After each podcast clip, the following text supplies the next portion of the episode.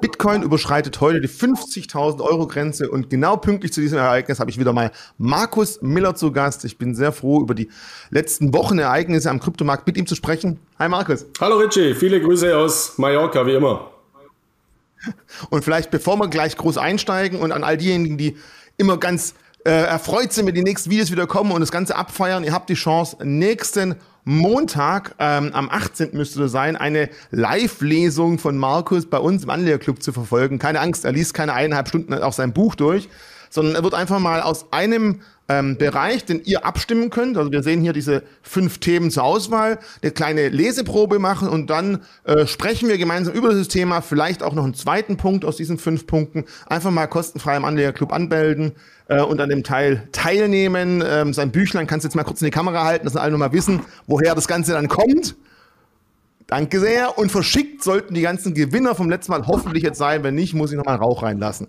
Und dann würde ich sagen, übergebe ich an dich, Markus. Der Markt hat uns ganz schön viele Nachrichten mitgebracht, die wir jetzt mal durchgehen sollten. Und ich glaube, äh, einige davon sind mir selber unbekannt gewesen. Deswegen bin ich gespannt. Leg los. Ja, also wieder viel passiert seit unserem letzten äh, äh, Krypto-Update, was mir ja immer wichtig ist, was uns ja immer wichtig ist, äh, die Ruhe zu bewahren in diesen Zeiten. Also ich muss immer schmunzeln, wenn ich da manche andere Videos äh, sehe, die dann äh, vorgestern noch, oh, kracht jetzt alles zusammen oder heute waren sie mal bei 100.000 und so weiter. Also dieser Aktionismus bringt niemandem was und da äh, appelliere ich nochmal an jeden Kryptoinvestor, das eben auch in der Praxis umzusetzen. Mein persönliches Gefühl ist momentan der, wir leben an den Kryptomärkten als Kryptoinvestoren in einer Dauerangst. Und zwar die Angst zum einen, dass wir von diesen Kursniveaus jetzt auch mal wieder deutlich einbrechen könnten. Das hat auch dieser Impact gezeigt aus China, Verbot in China. Darauf gehe ich natürlich auch dann im Detail ein. Und die andere Angst, die ist auch immer latent da und da kommen immer mehr Investoren dazu. Das ist nämlich die FOMO-Angst, also Fear of Missing Out, dass man eben nicht investiert ist, weil es gibt auch wieder einige Altcoins jetzt, die natürlich innerhalb kürzester Zeit massiv angestiegen sind. Und so hat man immer zwei Ängste und bewegt sich immer in diesem Spannungsfeld zwischen, könnten meine Kryptowährungen deutlich fallen oder bin ich vielleicht irgendwo gar nicht dabei und verpasse jetzt vieles. Und von diesen Ängsten muss man sich befreien. Das ist was ganz, ganz Wichtiges, dass man auch mal ein paar Stunden nicht auf die Kryptokurse schaut. Also ich habe auch Freunde, die schauen wirklich jede Stunde mal auf die Kurse und es sind keine Trader. Also wenn ich jetzt ein Trader bin, klar, dann muss ich ein Bildschirm verfolgen. Aber wenn ich jetzt ein Hodler bin, ja, dann gehe ich auch mal einen Tag auf den Golfplatz oder sonst irgendwo hin und schaue mal nicht auf die Kurse. Das ist was ganz, ganz Wichtiges, sich auch da mal selber zu disziplinieren. Das mal vorab. Dann gehen wir mal in Medias Res. Ja, mit Blick auf die Marktkapitalisierung schauen wir uns mal coinmarketcap.com an, die nach wie vor führende Informationsseite für Kryptowährungen. Ich möchte hier nochmal betonen, was ich schon vor langer Zeit mal gesagt habe. Diese Seite ist nicht mehr unabhängig. Diese Seite gehört zu einer Kryptobörse, nämlich zu Binance. Und deswegen findet man natürlich auf coinmarketcap.com auch sehr, sehr viele Verlinkungen immer zu Binance. Ist ja logisch. Also wenn ich äh, eine Seite kaufe, habe ich natürlich Eigeninteressen. Da, das muss man einfach wissen. Was auch ein bisschen schade ist in der letzten Zeit, ist, dass bei, bei Binance bzw. bei CoinMarketCap.com die Datenqualität massiv nachgelassen hat. Also man hat da immer mal wieder Datenverwerfungen. Ich habe auch einige Computerprogramme, die ich die Datenfeeds, die API-Schnittstellen von, ähm, von CoinMarketCap.com genutzt habe da sind teilweise dann auf einmal Kurseinbrüche gewesen, wo gar keine waren äh, in der Blockchain. Deswegen auch hier mal immer ein bisschen alternative Seiten anschauen, wie beispielsweise CoinGecko und das auch mal ein bisschen mit abgleichen. Ja, wenn wir jetzt mal die Marktkapitalisierung anschauen, wir sind beim Bitcoin über die eine Billion US-Dollar an, an Marktkapitalisierung wieder äh, gestiegen. Insgesamt sind wir sogar deutlich über 2 Billionen US-Dollar in der Gesamtmarktkapitalisierung gestiegen. Und die beiden wichtigsten Kryptowährungen sind und bleiben natürlich Bitcoin und Ethereum. Bitcoin mit einer Dominanz von rund 45 Prozent. Also man kann sagen, die Hälfte, rund die Hälfte ist nach wie vor im Bitcoin alloziert und äh, Ethereum bei derzeit rund 18 Prozent und auch eine, eine ganz, ganz wichtige und eine ganz, ganz bedeutende äh, Rolle, gerade natürlich, weil auch Bitcoin und äh, weil auch Ethereum natürlich in diesen Boom-Segmenten der Smart Contracts, der Non-Fungible Token, die immer stärker zu äh, äh, und der natürlich der ganzen DeFi-Anwendungen für dezentrale Finanzen eine ganz, ganz äh, große Rolle spielt. Und ich persönlich erwarte durchaus, dass wir in, den kommenden, in der kommenden Zeit eine Ethereum-Dominanz haben, die über die 20 Prozent gehen wird, äh, weil ich glaube, dass Ethereum eben als die Crypto-Apple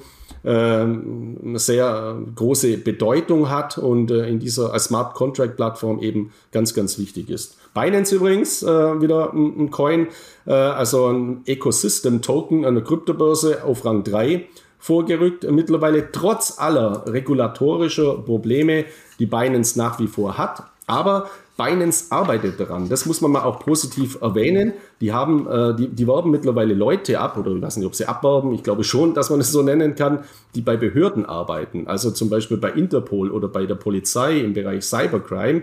Und äh, man weiß ja, äh, die Verdienstmöglichkeiten bei einer Behörde, die sind jetzt nicht unbedingt so gut, wie wenn man jetzt von einer Kryptobörse als Chief Compliance Officer bezahlt wird. Also da verdoppeln, verdreifachen, vervierfachen wahrscheinlich manche ihre Gehälter. Soll ihnen alle vergönnt sein. Ich finde diesen Schritt gut. Dass eben Behördenvertreter beziehungsweise Sicherheitsexperten, Compliance-Experten, also Regulatorik-Experten integriert werden bei Kryptobörsen. Nicht nur Techniker, wo das Ganze technologisch vorantreiben, sondern regulatorisch. Das ist ein ganz, ganz wichtiger Aspekt auch in diesem Zusammenhang. Und dann noch zwei Coins, auf die ich näher auch nachher eingehe auf, äh, äh in diesem Zusammenhang, was auch eine wichtige Entwicklung ist. An Stelle 5 haben wir nach wie vor Tether, also ein Stablecoin, der USDT. Und äh, auch unter den Top 10 ist der USDC mittlerweile, also äh, auch ein Stablecoin auf den US-Dollar, der eben von Coinbase und Circle aus dem, von dem US-Konsortium äh, emittiert äh, wird. Und diese Stablecoins spielen eine ganz, ganz bedeutende Rolle mittlerweile in diesem ganzen Krypto-Ökosystem. Und da gibt es auch einen sehr, sehr guten Bericht äh, dann äh, vom Internationalen Währungsfonds dazu. Und ich habe da hochinteressante Grafiken auch mitgebracht. Ja, das mal dazu. Dann der Krypto 4 und Greed Index, weil ich gerade von Angst und Gier gesprochen habe der ist moderat im Bereich der Gier. Also man sieht ja diesen, diesen, äh, diesen Ausschlag, diesen Tacho oder wie man das bezeichnen möchte, der ist jetzt bei 70 im Bereich der einfachen Gier. In Relation zur letzten Woche sind wir sogar von extremer Gier äh, ein bisschen zurückgekommen. Dennoch zeigt jetzt auch äh, die rote Zahl da unten oder die orange, die 30, was für eine Dynamik wir hier haben. Also wir haben mehr als eine Verdopplung seit dem letzten Monat von Angst zu Gier. Dennoch auch an diesem Zusammenhang die Warnung, es kann morgen, übermorgen schon wieder ganz anders sein, weil da kann auch wieder die extreme Angst da sein, wenn irgendwo was mal kurzfristig wieder äh, passiert und äh, die Ängste zurückkommen, weil natürlich auch viele neue Investoren in den Märkten sind, äh, die nervös agieren. Viele auch leider nach wie vor im Bereich äh, der Derivate operieren und zwar der gehebelten Derivate. Und das gibt natürlich immer Verstärkungen von Abwärtstrends aber auch Verstärkungen von Aufwärtstrends. Also wenn man nämlich auch ausgestoppt wird, weil, weil man eben short ist und viele spekulieren eben auch einen Einbruch der Kryptomärkte. Ich glaube, einige haben sich auch im Zusammenhang mit China verzockt, die davon ausgegangen sind, dass das eine Trendwende ist und wir jetzt in den Kryptowinter fallen. Das Gegenteil ist passiert. Also das ist eben nicht eingetreten. Ja, dann hat man ja im Bereich China, wir haben ja im, äh, im Mai einen massiven Einbruch gehabt an den Kryptomärkten, auch verbunden mit einem massiven Einbruch des wichtigsten Stabilitätsindikators für den Bitcoin, nämlich des sogenannten Bitcoin Hash Rate. Also die hat wiederum, die wird eben beeinflusst von den Minern und da war es eben so, äh, dass im Mai China schon ein erstes Verbot dieses Jahr ausgesprochen hat, nämlich ein Mining-Verbot. Das heißt, es sind viele Miner vom Netz gegangen, äh, sie mussten vom Netz gehen und die Hashrate ist eben eingebrochen. Da haben auch schon einige georakelt, ja, der Bitcoin wird jetzt unsicher, es könnte auch eine 50%-Attacke auf die Blockchain äh, kommen und so weiter. Ist ein bedenklicher Trend, könnte eine Trendwende sein. Ich habe damals äh, gesagt, der Bitcoin hat ja noch eine zweite Anpassungsschraube, eine Stellschraube, nämlich so die sogenannte Difficulty. Und äh, diese Difficulty wird eben auch immer angepasst im Zusammenhang mit der, mit der Hashrate-Entwicklung, also der Schwierigkeitsgrad. Und dann ist eben dieser Schwierigkeitsgrad auch nach unten angepasst äh, worden und somit sind eben mehr Bitcoin wieder gemeint worden, beziehungsweise einfacher war das Mining möglich und somit war die Stabilität auch wieder hergestellt. Jetzt sehen wir wieder auch die Network Difficulty äh, steigt auch wieder sukzessive an, fast wie eine Treppe. Und äh, somit ist das Bitcoin-Netzwerk äh, stabiler aus meiner Sicht als je zuvor. Warum? Weil das Monopol von China, das Mining-Monopol, äh, das Mining-Monopol mittlerweile gebrochen ist. Also bisher habe ich jetzt mal gelesen, dass gerade in Amerika, Texas und auch Miami sich stark um Miner gebuhlt haben. Kasachstan ist abgewandert, einiges an Rechenpower. Ich glaube Australien, Venezuela.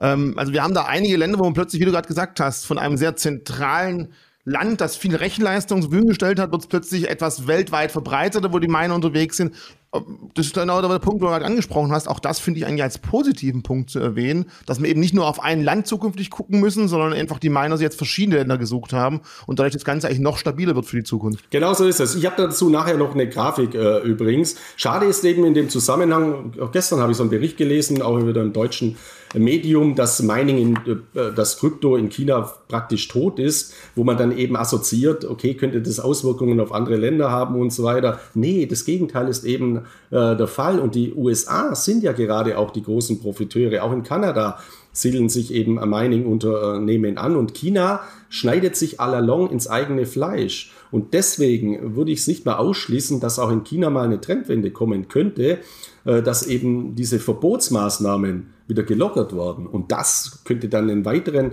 Impuls für die Kryptomärkte auslösen, weil arg viel schlimmer in China, wie es derzeit schon ist, kann es fast nicht mehr werden. Es kann nur eine Stufe schlimmer werden, eine Totalenteignung von Blockchain-Werten, weil bislang ist es ja nur ein Handelsverbot. Aber wie will man denn das äh, in der Praxis umsetzen? Also es ist faktisch unmöglich. Und der zweite Punkt, den Vergleich muss man ja auch immer ziehen. Was ist denn in China verboten, beispielsweise seit Jahren? Dinge wie, also nicht Dinge, sondern Plattformen wie Twitter, wie Facebook oder wie Google wenn man sich jetzt mal die Aktienkurse von Facebook wie Twitter und Google anschaut, haben diese äh, Verbote aus China jetzt diesen Unternehmen großartig geschadet? Ja, ich glaube nicht. Also deswegen ist das immer ein bisschen ein, Sturm im Wasserglas. Und ich habe da noch eine weitere. Aber ganz ehrlich, wer das Ganze nutzen möchte, ich meine, China gibt es genauso VPN-Dienste wie überall anders auf der Welt. Also wer dringend den Zugang zu Netflix aus China haben möchte, kann auch das immer noch mit dem VPN-System tun. Und ja, wer illegal agieren möchte und Kryptos handeln, könnte das auch theoretisch tun, aber es werden wahrscheinlich die wenigsten machen bei so einem autoritären äh, Regime. Aber ein Punkt vielleicht aus der Aktienhandelsgeschichte von mir, die ich jetzt lange zurückblicken kann, wo ich sagen kann, irgendwann, wenn die Fantasie, was alles noch Schlimmes kommen kann, raus ist, kann sowas sogar positiv für ein Asset sein. Gut, hier bei dem äh, Handelsverbot hat man vielleicht Glück oder Unglück, weil Evergrande davor schon den Bitcoin-Kurs um 10.000 Dollar in den Boden gedrückt hat, dass dann dieses eigentliche Handelsverbot gar nicht mehr so gewaltig den Kurs nach unten geschoben hat. Und du sagst es schon, das Einzige, was jetzt noch kommen könnte, wäre das totale Verbot, sowas zu besitzen. Aber grundsätzlich ist für jemanden, der mit sowas handelt, der immer im Hinterkopf hat, auch die Chinesen, die könnten noch mal uns einen Stock zwischen die Beine werfen. Wenn die aber keine Munition mehr haben, kann das sogar langfristig positiv gewertet werden, glaube ich. Genau so ist es und diese Effekte haben wir äh, heute schon. Gehe ich nachher auch nochmal im Detail äh, drauf ein. Also wichtig ist jetzt in dem Zusammenhang nochmals, äh, dass man diese Ängste mal den Menschen nimmt, dass in China ein Monopol ist. Ja, das war eins, das ist aber äh, gefallen. Und der andere Punkt ist eben der, dass hier äh, ein Klumpenrisiko besteht aus China. Äh, es gibt ja diese, das ist auch nicht mehr der Fall, sowohl nicht in Bezug auf Mining, auf die Mining-Industrie, die hat jetzt diversifiziert aufgrund der Verbotsmaßnahme und selbstverständlich schon gar nicht in Bezug auf die Nodes. Weil Bitcoin ist eben nicht nur ein Netzwerk-Endgerät wie ein äh, Server und wenn der zusammenbricht, bricht alles äh, zusammen oder es gibt nur wenige Server, sondern Bitcoin hat ein Node-System, äh, wo die Blockchains eben am Leben äh, gehalten werden, dezentral bewirtschaftet worden. Es gibt mittlerweile sogar Satelliten, selbst wenn die Erde untergeht, äh, könnten äh, die Blockchain über die Satelliten verwaltet werden. Also da könnte man jetzt auch noch hochtheoretische Dinge machen. Also die Sicherheit, ich kenne kein System, kein System, das so sicher konzipiert ist, wie die Bitcoin-Blockchain. Das muss mal klar sein. Und ich habe da dann nochmal die Internetseite zur Verdeutlichung, nämlich bitnotes.io. Da sieht man eben de, eine Übersicht äh, der, der, der Nodes. Also wo sind eben die Nodes, wie viele Nodes äh, gibt's? Da gibt's auch noch eine Weltkarte, genau. Also man sieht jetzt mal, äh, man kann jetzt ja überhaupt nicht davon sprechen, dass ein Klumpenrisiko in China ist. Der asiatische Raum ist in Bezug auf die Nodes sieht man an der Weltkarte, glaube ich, ganz äh, deutlich, jetzt nicht besonders stark geprägt. Und wenn man jetzt auf die Einzelnodes anschaut, wir haben fast 14.000 Nodes. Also wir haben 14.000 Absicherungen dieser Blockchain. Wenn da irgendwo in China der Strom auffällt, was verboten wird, oder andersrum in Amerika oder sonst wo, überhaupt kein Problem. Und die USA haben mittlerweile den Hauptanteil der Nodes, die eben äh, verifizierbar sind mit 13 Prozent. Und in Deutschland, wir sind auf dem gleichen Niveau wie die USA. In Europa entsteht gerade eine ganz tolle Blockchain-Industrie. Bei allem, was man immer in Bezug auf die Digitalisierung negativ auch erwähnen muss, wir sind auf einem tollen Weg, uns da zu etablieren unter regulatorisch viel besseren Rahmenbedingungen als in Asien. Äh, beispielsweise in Amerika sind die regulatorischen Rahmenbedingungen auch gut. Deswegen werden sich die hier ansiedeln. Und China, die Asiaten, müssen schauen, wo sie bleiben. Und da werden sich dann halt andere Staaten herauskristallisieren, wenn es China nicht schafft wie beispielsweise Singapur, die eben auch ein sehr liberales, äh, zukunftsorientiertes System haben oder Kasachstan, also in Vorderasien oder äh, wie immer die Region jetzt da äh, bezeichnet. Also es gibt ja auch sehr viele Länder, die eben dort diese Möglichkeiten als Chance nutzen können, sich äh, zu, zu integrieren. Russland äh, möchte ich mal noch gar nicht reden. Auch hier entsteht natürlich äh, ein großes Potenzial oder auch in anderen Staaten Nordamerikas, meinem, einem meiner Lieblingsländer, Kanada. Was ich immer beeindruckend finde, das sind jetzt, glaube ich, so knappe 360 Gigabyte an Daten. Es gibt ja auch theoretisch Coin-Systeme, wo der Node-Bereitsteller auch irgendwas dafür bekommt, weil bei Bitcoin ist es ja wirklich so, du tust es eigentlich für ein gutes Gewissen. Die haben ja nichts davon. Ja, man, man, trägt natürlich, äh, man hat nichts davon in, in, in Bezug auf einen äh, Reward jetzt, aber ähm, es gibt ja auch die Masternode-Systeme, also Masternode-Coins, wie beispielsweise Dash. Man kann andere Dinge mittlerweile damit umsetzen, Thema Staking, Thema Lending, also diese ganzen dezentralisierten äh, Finanzanwendungen. Man muss ja auch mittlerweile sagen, bei der Nummer zwei, bei Ethereum ist es ja auch so, dass durch die, das London-Update die großen Verlierer sind ja die Miner weil äh, da kann man jetzt mittlerweile so Trinkgelder vergeben, äh, damit äh, eben äh, die Transaktion auch noch schneller durchgeführ, durchgeführt wird. Aber dieser Deflationseffekt, der dadurch eben entsteht, dadurch, dass der Bitcoin limitiert ist, streng auf 21 Millionen Stück durch das Protokoll, Ethereum aber nicht, haben wir jetzt faktisch auch bei Ethereum eben diesen Deflationsschutzeffekt und es werden teilweise viel mehr Ethereum verbrannt als neu geschöpft. Also und somit äh, fördert das natürlich die ganzen, äh, diese, diese gesamte äh, Kryptoökonomie. Und das ist eben das ganz, ganz Entscheidende. Und man muss sich das eben mal bewusst sein wenn wir immer so Blackouts auch sehen, jetzt in den USA oder in Deutschland haben wir es auch mal gesehen, also jetzt, wenn da mal ein paar Stunden das Telekom-Netz oder irgendwas ausfällt, das ist ja immer gleich ein Riesendrama. Oder bei, bei Facebook haben wir es ja auch gesehen. Da wird irgendein Server, falls das der Grund war, also so habe ich halt äh, gehört oder so hat es Facebook kommuniziert, also WhatsApp, Instagram und Facebook ist ausgefallen, sieben Stunden. Das war ja ein Wahnsinns-Impact. Äh, der Aktienkurs von Facebook ist deutlich eingebrochen und dann gibt man den Grund bekannt. Ja, bei einer Serverumstellung hat irgendein Programmierer was falsch konfiguriert. Ja, und dann bricht praktisch das ganze System zusammen. Bei der, bei der EZB, ich habe das schon mal angesprochen, ist auch mal so ein Endgerät bei einem Drittdienstleister ausgefallen. Dann ist das Target 2, das Target 2 Zahlungsverkehrssystem zusammengebrochen über viele Stunden.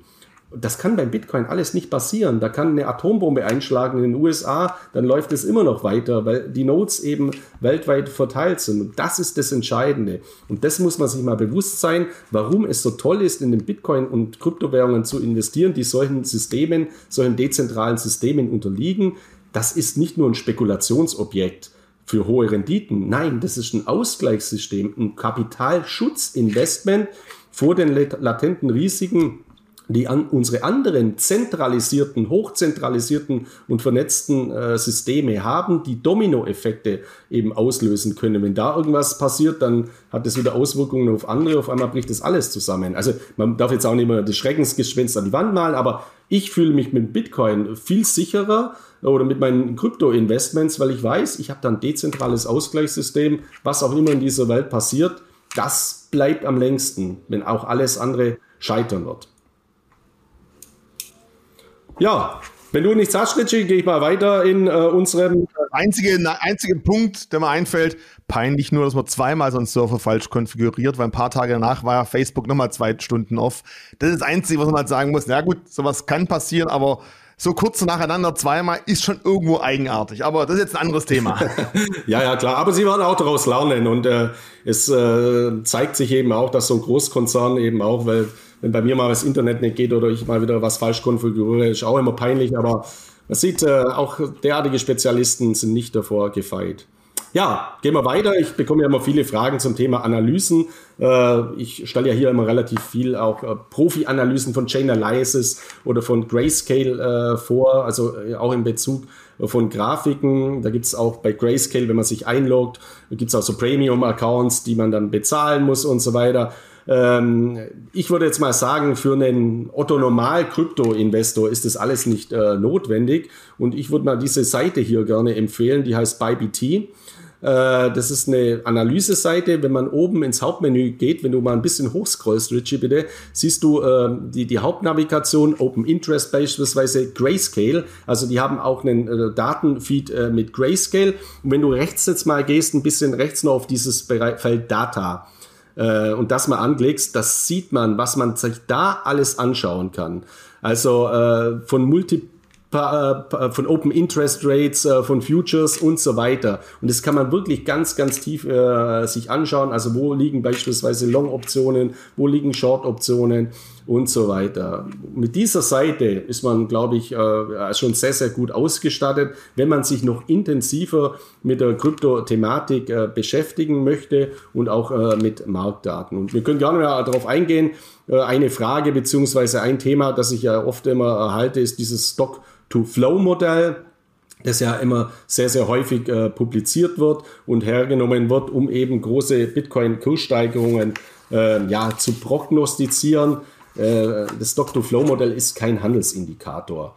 Und äh, am Ende des Tages ist es natürlich äh, rational, fundamental gut Substan ähm, ja, hat eine hohe Substanz, hat auch eine hohe Plausibilität, aber ist natürlich mit Vorsicht äh, zu genießen.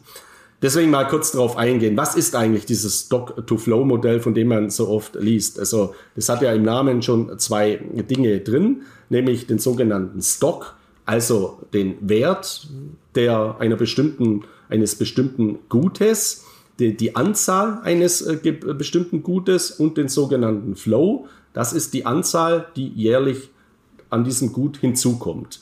Dieses Stock-to-Flow-Modell kommt eigentlich aus der Rohstoffbranche.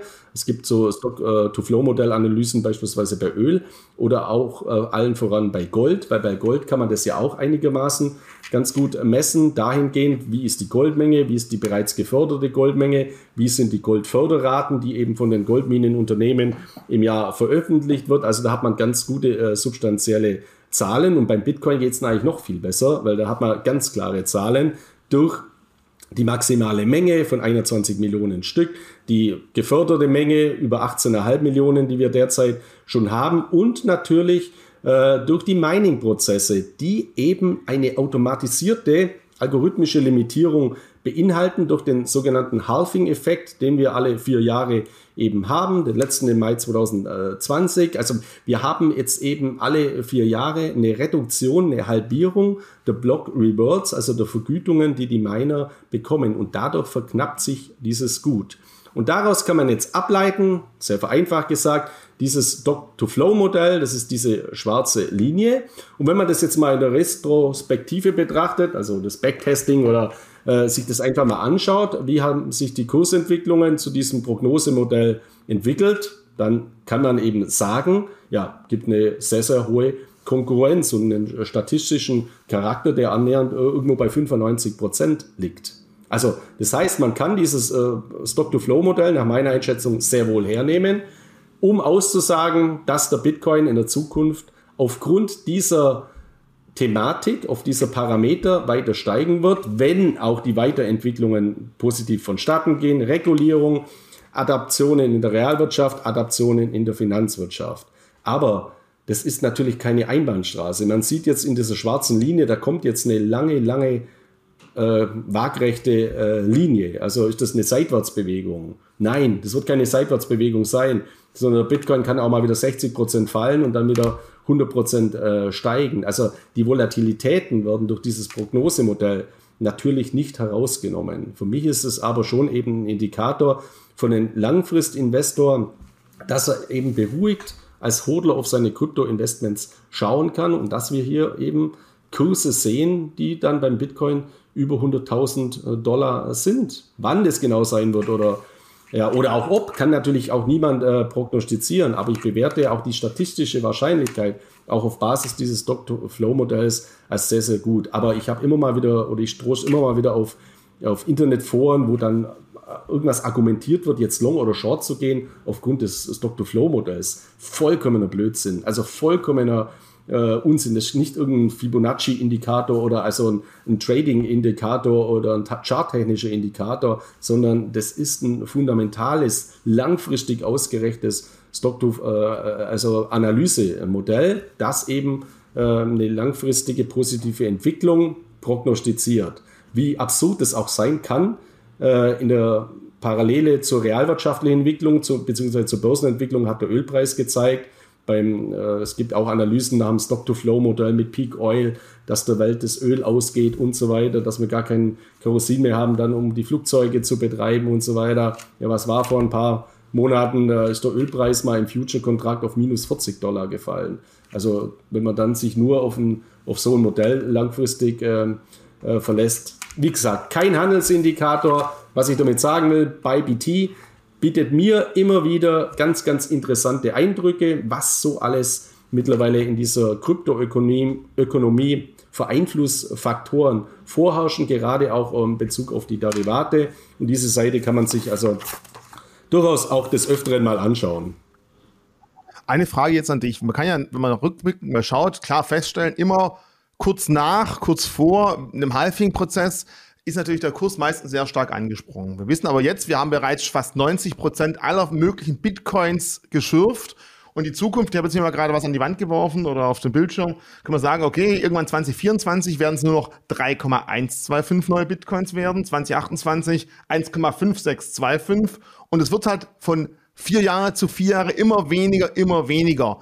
Irgendwann werden doch die neu zukommenden Bitcoins wahrscheinlich gar nicht mehr so eine extremen Auswirkungen auf den Preis haben können, vermute ich, also meine Vermutung, äh, wie es die ersten paar Halfings gemacht haben, weil da war es ja ganz klar, da war es eine rapide Verkürzung, aber wenn wir jetzt schon bereits 90 Prozent fast am Markt haben von Bitcoins, wenn die zukünftige Halving-Prozesse irgendwann nicht mehr so dermaßen der Treiber sein, oder liege ich da falsch mit der Vermutung? Was meinst das du? Sehe ich ganz genauso. Ist ja auch vollkommen äh, von, der, von, der, von der Statistik her die, die logische Folge. Man darf ja nicht vergessen, der letzte Bitcoin äh, wird im Jahr 2104, äh, 140, 2140 erst gemeint äh, sein. Also deswegen hab, und wir, wir stehen jetzt bei einer, bei einer Menge von 18,5 Millionen Bitcoin oder ein bisschen mehr wie 18,5 Millionen Bitcoin. Also es werden gar nicht mehr so viele Bitcoin in der Zukunft gemeint.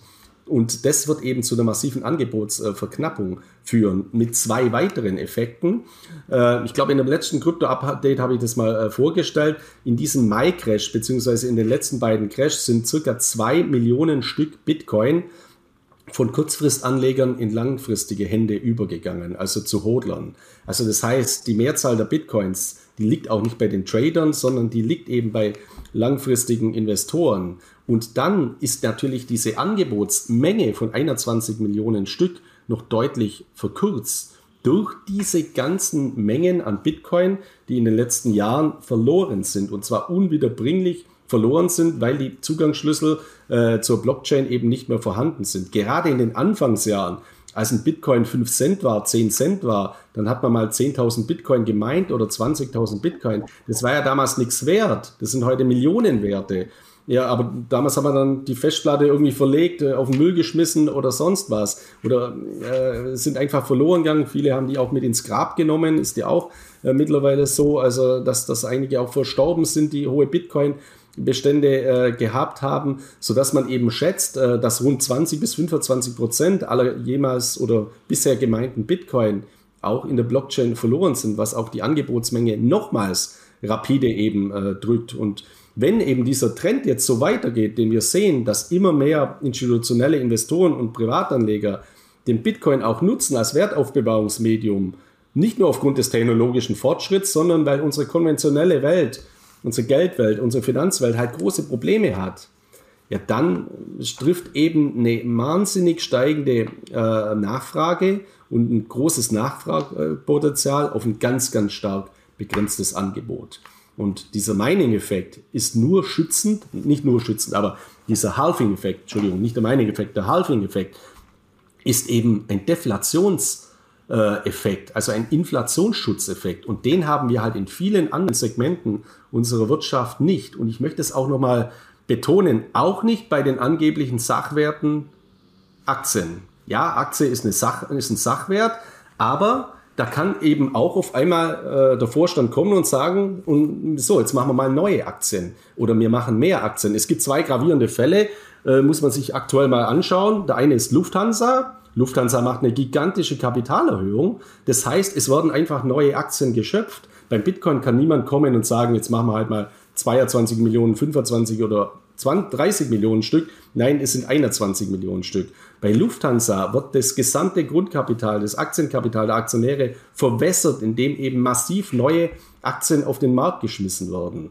Ein anderer Fall, eine Aktie, äh, da bin ich jetzt ein bisschen befangen auch, äh, aber das ist Borussia Dortmund. Also Borussia Dortmund, ein Fußballverein, der auch börsennotiert ist, der hat einen Aktienkurs gehabt von über 6 Euro. Die machen eine Kapitalerhöhung zu 4,70 Euro. Auch da werden natürlich die Altaktionäre ja ein Stück weit in ihrem Wert beschnitten, würde ich jetzt äh, mal äh, sagen, weil eben so viel Kapital neu aufgenommen wird und die Aktienstückzahl äh, ähm, ja, massiv erhöht wird. Und äh, ich kann jedem nur mal äh, sagen, schaut euch mal die Aktie von der Commerzbank an, wie viele Kapitalerhöhungen die in den letzten Jahren hat und wie exponentiell die Aktienstückzahl gestiegen ist und wie exponentiell der Aktienkurs dahingehend verfallen ist. Und auch in so, so einer Welt äh, des Aktien, also ich will jetzt nicht gegen Aktien sprechen, ich investiere ja selber auch in Aktien, gar keine Frage, aber man muss sich bewusst sein, dass wir auch hier in der Bitcoin-Welt, in der Kryptowelt, in der Blockchain-Welt einen Effekt haben, den wir in der konventionellen Geld und auch in der konventionellen Börsenwert nicht haben und der ganz, ganz wertvoll ist. Vielleicht ganz kurz, bevor die ersten Kommentatoren jetzt schon wild in Tastaturen hauen. Der Vorstand kann natürlich nicht selber bestimmen, so, wir machen jetzt mehr Aktien. Da muss die Hauptversammlung zustimmen und das sind ja eigentlich die Aktionäre, nur ich gehe da selten hin. Und es ist natürlich richtig, die neuen Aktien müssen mit Geld gekauft werden, aber die sind natürlich lang nicht so viel Hauptgeld wird eingezahlt, wie nachher wirklich die Verwässerung wirklich vorhanden ist. Und da muss man ein bisschen schon darauf achten. Aber ja, richtig, es gibt viele Gesellschaften, die haben im Jahrestakt neue Aktien ausgegeben, ist eine Möglichkeit, anstatt Kredite einfach auch zu wachsen, falls das eigene Geschäftsmodell nicht gut genug ist, kann man vielleicht auch sagen. Oder wenn man neue Geschäftsmodelle erschließen möchte und einfach dafür Kapital braucht. So, jetzt hier von meiner Seite aus Gut, danke. Ja, hast du vollkommen recht. Also natürlich macht der Vorstand den Vorschlag und äh, ich glaube, viele äh, Dortmunder Kleinaktionäre beispielsweise oder auch Lufthansa-Aktionäre wussten jetzt nicht unbedingt äh, oder wurden da befragt, sondern man stimmt halt dazu oder äh, man lässt sich ja in manche Hauptversammlungen dann immer vorsorglich sowas einräumen, das Aktienkapital zu erhöhen. Das macht man dann häufig auch mal in guten Zeiten und in schlechten Zeiten grabt man das mal vor, diesen Beschluss, dass man ja die Möglichkeit hat, jetzt nochmals massiv neue Aktien auszugeben. Also wie gesagt, man muss sich dieses Effektes einfach auch bewusst sein. Und alle, also mein alter Betriebswirtschaftsprofessor hat immer gesagt, alles im Leben oder im Wirtschaftsleben zumindest ist immer eine Frage von Mittelherkunft und Mittelverwendung. Die Mittelherkunft, Kredit oder Eigenkapital, ist nicht schlecht, wenn die Mittelverwendung intelligent ist. Also wenn man expandiert, wenn man dann neue Geschäftsfelder erschließt, wenn man dann neue Gewinnpotenziale erschließt, alles gar keine Frage. Aber bei Bezug, jetzt nehmen wir nur mal Lufthansa und Borussia Dortmund. Bei Lufthansa ist eben eine massive Auswirkung der Corona-Krise und so weiter. Der Staat hat sich schon massiv an Lufthansa beteiligt. Bei Borussia Dortmund im Prinzip das Identische. Großes Stadion, äh, wegbrechende Zuschauereinnahmen durch äh, die Coronavirus-Krise ist ja auch nichts, wo jetzt der Vorstand große Fehler gemacht hat. Aber da muss man schon mal sagen, so eine Kapitalerhöhung in dem Bezug äh, durchzuziehen, weil die ist ungefähr ähnlich hoch wie der Preis, den man für Jaden Sancho erzielt hat durch den Verkauf eben an, an, an Manchester. Also, aber das ist jetzt eher fast mehr Fußball, aber Lass uns zurück zu Bitcoin in, diese, in diese Thematik mit rein. Ich muss also nochmal dazu sagen, ich bin ja totaler Bayern-Ultra-Fan äh, und so weiter. Ich äh, hoffe dann, wir schaffen es irgendwie, den Holland zu finanzieren, ohne dass wir jetzt da äh, allzu viel Kredit aufnehmen müssen, sondern mit unserem alten Uli Hoeneß Festgeldkonto. Aber wie gesagt, andere Baustellen, das, was bleiben sollte, auch Aktien sind nicht limitiert in ihrer Stückzahl. Das muss man sich bewusst sein. Ja, Dann gehen wir mal wieder auf die makroökonomische äh, Thematik zurück. Nämlich vor wenigen Wochen, glaube kurz nach unserem äh, letzten Krypto-Update, haben wir eben ein China-Verbot gehabt.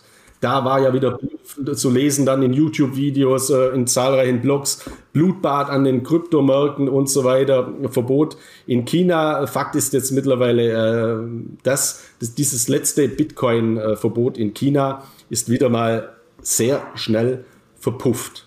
Und äh, diese Grafik von der Kryptobörse Kraken, von der US-Kryptobörse, äh, bringt das ganz, ganz äh, deutlich zum Ausdruck. Hier ist mal die Chronologie der Kryptoverbote in China der letzten Jahre. Das war jetzt nicht das erste äh, Verbot, sondern äh, je nachdem, wie man es auslegt, muss man sagen, es gab mindestens sieben Kryptoverbote mittlerweile in China, allein in diesem Jahr zwei, nämlich zum einen mal das Krypto-Mining-Verbot und dann zum anderen, eben vor ein paar Wochen, das Krypto-Handelsverbot. Und äh, da ist es jetzt eben so, da haben auch dann äh, wieder, wieder Zeitungen geschrieben. Ich möchte mal stellvertretend die Bild-Zeitung äh, äh, zitieren, die wahnsinnig viel Kryptoberichterstattung übrigens macht. Also wenn ihr, bin auch immer ganz überrascht, aber teilweise halt unterirdisch muss man auch aus fachlicher Sicht eben sagen. Und die Bitcoin-Schlagzeile äh, bei diesem Bitcoin-Verbot war jetzt eben äh, stellvertretend Krieg um Kryptowährung, China-Hammer, Bitcoin und Co. illegal.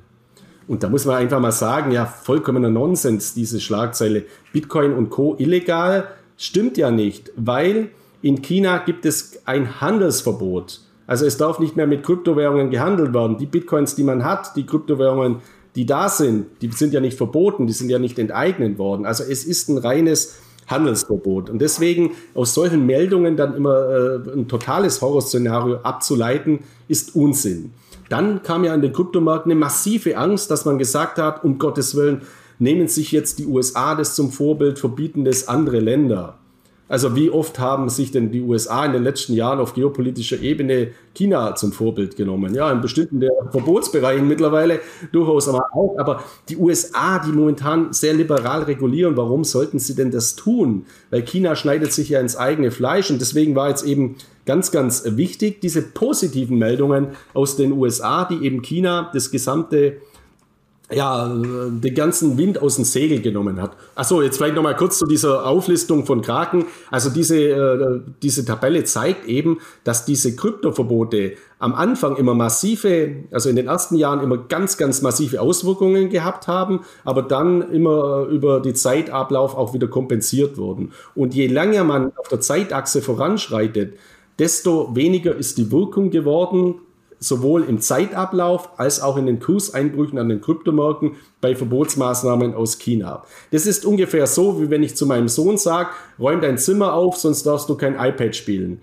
Und wenn ich das halt 20 Mal sage und ich lasse den dann trotzdem iPad spielen, weil das am Abend irgendwie zu blöd ist, dann wird der beim 21. Mal, wenn ich sage, räum dein Zimmer auf, sonst darfst du kein iPad spielen, eben sagen, ja, ist schon gut, Papa, ich räum's auf und dann spielt er iPad. Und genau das Gleiche ist im Prinzip mit China. Wenn die sagen, wir verbieten, dann sagt mittlerweile die Welt auch, ja, ist ja gut, ist mal wieder ein Verbot, dann passiert mal kurz was, aber langfristig ist es eben mittlerweile ohne Auswirkungen. Im Gegenteil, es hat sogar, wie gesagt, positive Effekte. Und die positiven Nachrichten aus den USA kamen eben von zwei Personen, zwei sehr wichtigen Personen, nämlich Jerome Powell, also der US-Notenbankpräsident, der eben in der Sitzung gesagt hat, ja, wir wollen natürlich äh, Kryptowährungen regulieren, aber wir planen keinerlei Verbotsmaßnahmen und genau in das gleiche äh, die gleiche Kerbe hat eben auch ähm, Gary Gensler geschlagen, der Vorsitzende der mächtigen US-Wertpapieraufsichtsbehörde SEC,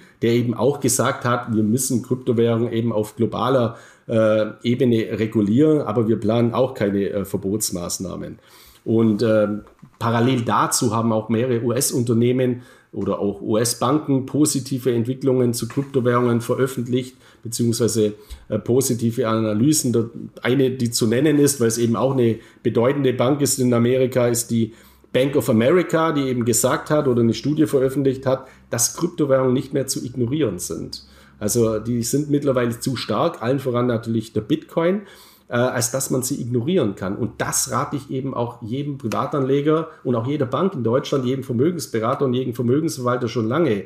Man muss ja jetzt nicht vollkommen euphorisch werden zu, zu Kryptowährungen, aber man soll es nicht die ganze Zeit schlecht reden. Weil wenn ich vor fünf Jahren, also wenn ich jetzt Bank, Bankberater bin und habe vor fünf Jahren gesagt, der Bitcoin ist ein Scam, das ist ein Schneeballsystem und ich habe das immer wiederholt über Jahre, dann verliere ich vielleicht meinen Kunden. Weil wenn ich jetzt merke, okay, jetzt steigen ein Haufen Privatbanken ein, es gibt seriöse Kryptobörsen wie, äh, wie ihr in, in, Stuttgart, wo als Börse, als altehrwürdige konventionelle Börse auf einmal zwei Blockchain-Plattformen mit BSDEX und Bison betreibt. Die Deutsche Bank hat eine Kryptobörse aus der Schweiz äh, gekauft. Die BaFin hat äh, Kryptowährungen reguliert. Es gibt immer mehr äh, Zulassungen von Kryptobörsen mit Kryptoverwahrlizenz. Also es kommt in der Finanzwirtschaft an, dann ist es halt grob fahrlässig, wenn ich das Ganze ignoriere, weil ich dann eben einen massiven äh, Zukunftstrend äh, äh, verpasse. Und das ist eben auch die Quintessenz ähm, der, der Bank of America Studie, also Finanzdienstleister, Banken, Vermögensverwalter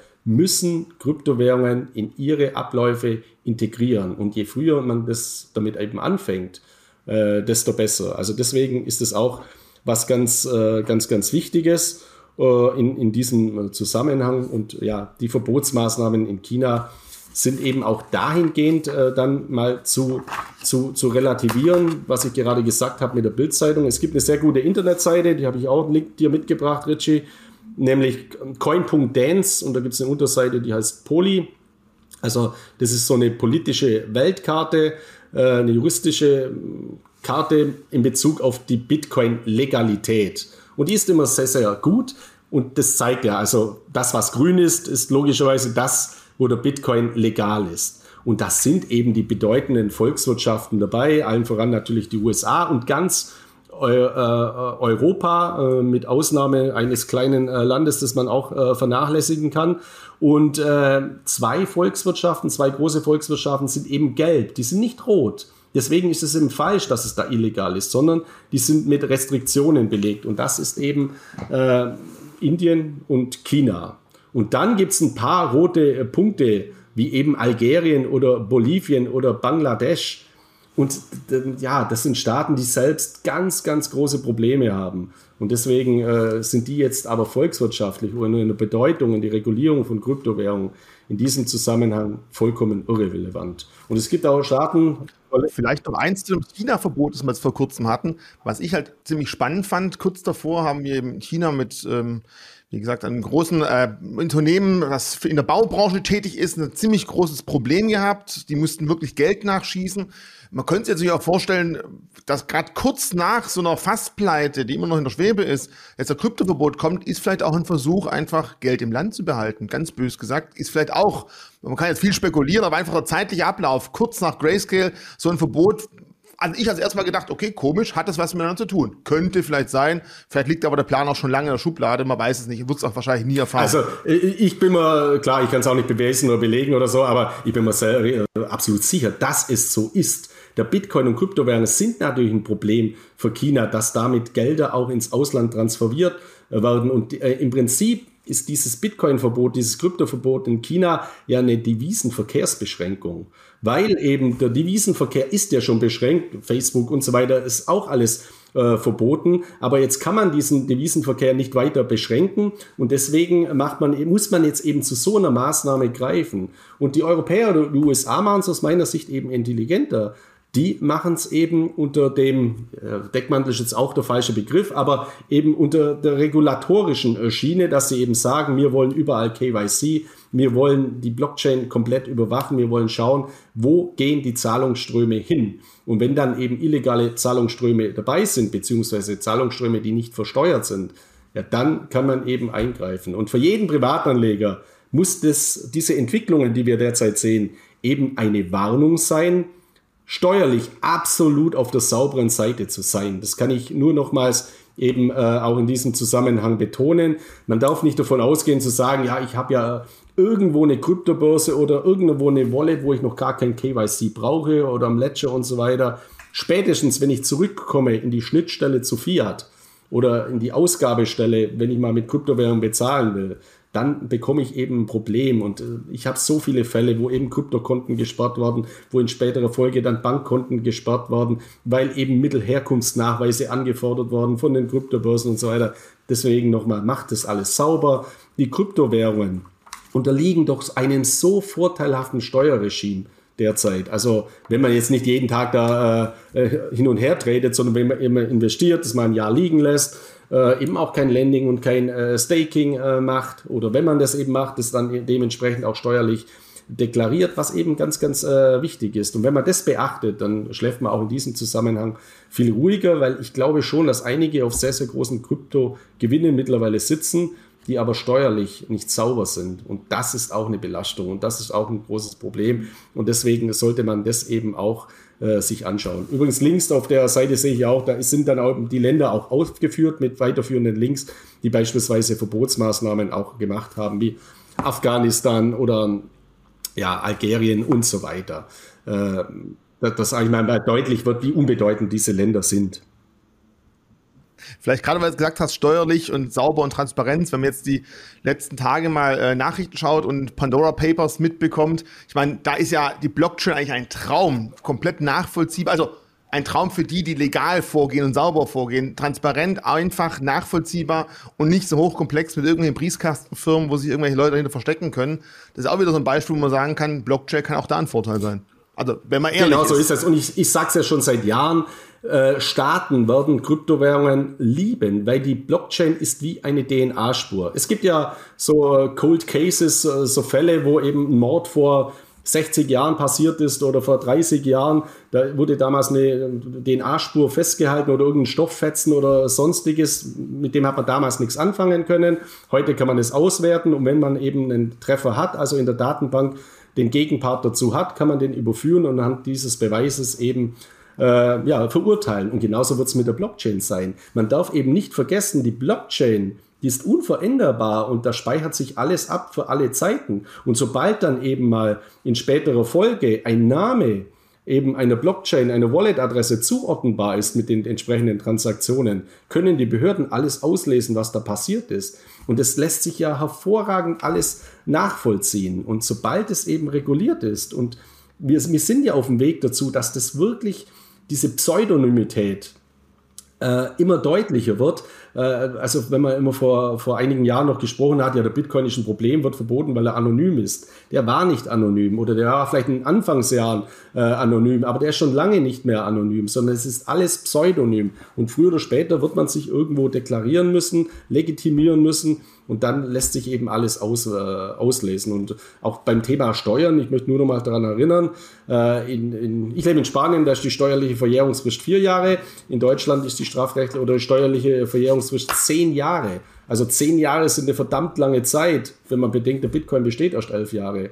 Also das ist eine lange, lange Zeit, wo die Behörden da rückgehen äh, können. Und die möchten nicht wissen, wo wir in fünf Jahren dann stehen, was es da alles für Möglichkeiten gibt. Also deswegen, diesen Punkt kann man nicht äh, oft genug erwähnen.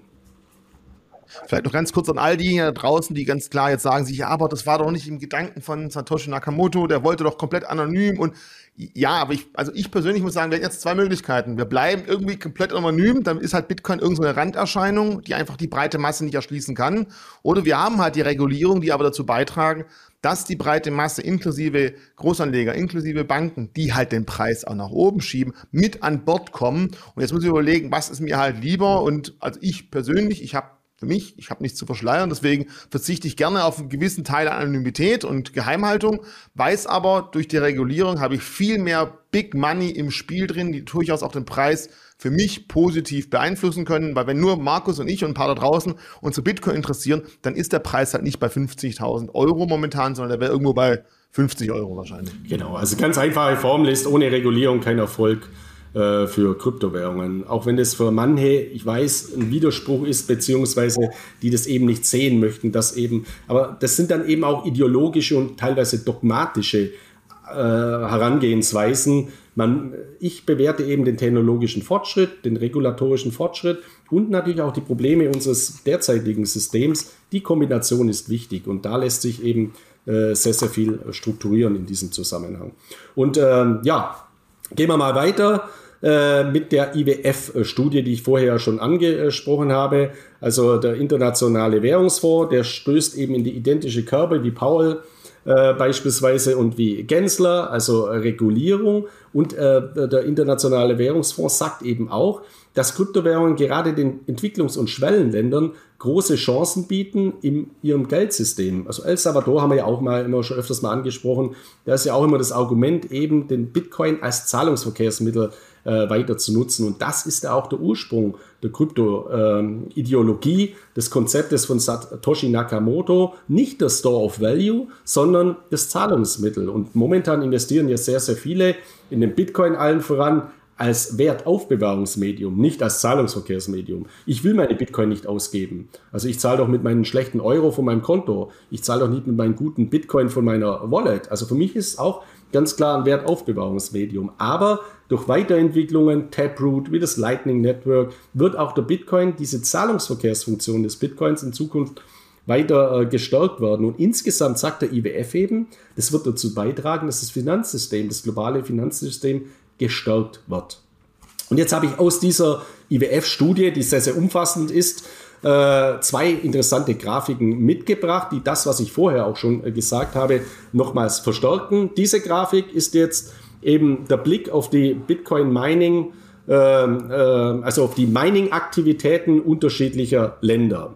Und ich habe ja vorhin gesagt, das Positive ist eben, dass die Dezentralität des Bitcoin noch nie so stark war wie derzeit. Das heißt, der Bitcoin ist noch dezentraler, als er sowieso schon war, weil dieses Bitcoin-Monopol, dieses Mining-Monopol Chinas gebrochen wurde. Und der Erfolg, dass dieses Monopol gebrochen wurde, das liegt wieder in den Chine bei den Chinesen selbst, weil sie es verboten haben. Also die haben sich selber ins eigene Fleisch geschnitten, die Mining-Unternehmen sind abgewandert. Also China ist eben hier die, diese grüne Fläche. Man sieht, der, der, der Anteil von Unternehmen, die Mining betreiben aus China, ist jetzt unter 50 Prozent gefallen. Wir waren da bei äh, Richtung 80 Prozent, teilweise äh, noch höher in der Vergangenheit, also in den Jahren vor 2019. Und die USA, dieses, dieses rote Feld, hat deutlich zugenommen. Und äh, diese Entwicklungen werden eben weitergehen. Also wenn das Verbot so bleibt in China, wird dieses grüne äh, Feld natürlich, es muss ja weiter nach unten gehen und andere Länder werden Anteile in diesem Zusammenhang gewinnen. Das ist nicht der Tod des Bitcoin in China, nein, das ist der positive Effekt einer weiteren Dezentralisierung, was ganz, ganz äh, Tolles. Ja, und dann noch eine zweite Grafik in diesem Zusammenhang, nämlich mit Blick auf die Stablecoins. Ich habe das ja auch äh, vorhin schon mal angesprochen. Am Eingang äh, zu, äh, zum, also eingangs äh, meiner Ausführungen unter den Top 10 der Kryptowährungen sind zwei Stablecoins mit dem USDT Tether, der auch ein Monopol hatte in der Vergangenheit im Bereich der Stablecoins und der USDC. Also ähm, dieser Stablecoin von dem Konsortium Circle und äh, von Coinbase. Wir haben jetzt in der Vergangenheit äh, immer die Problematik gehabt, äh, Tether ist eben Unternehmen aus äh, Asien, Bitfinex ist hier äh, federführend, äh, also eine Kryptobörse aus Asien, die ich auch als sehr fragwürdig bewerte. Und nach wie vor ist natürlich Tether äh, zu hinterfragen im Zusammenhang, wie stabil sind die Assets, mit denen diese Tether hinterlegt sind.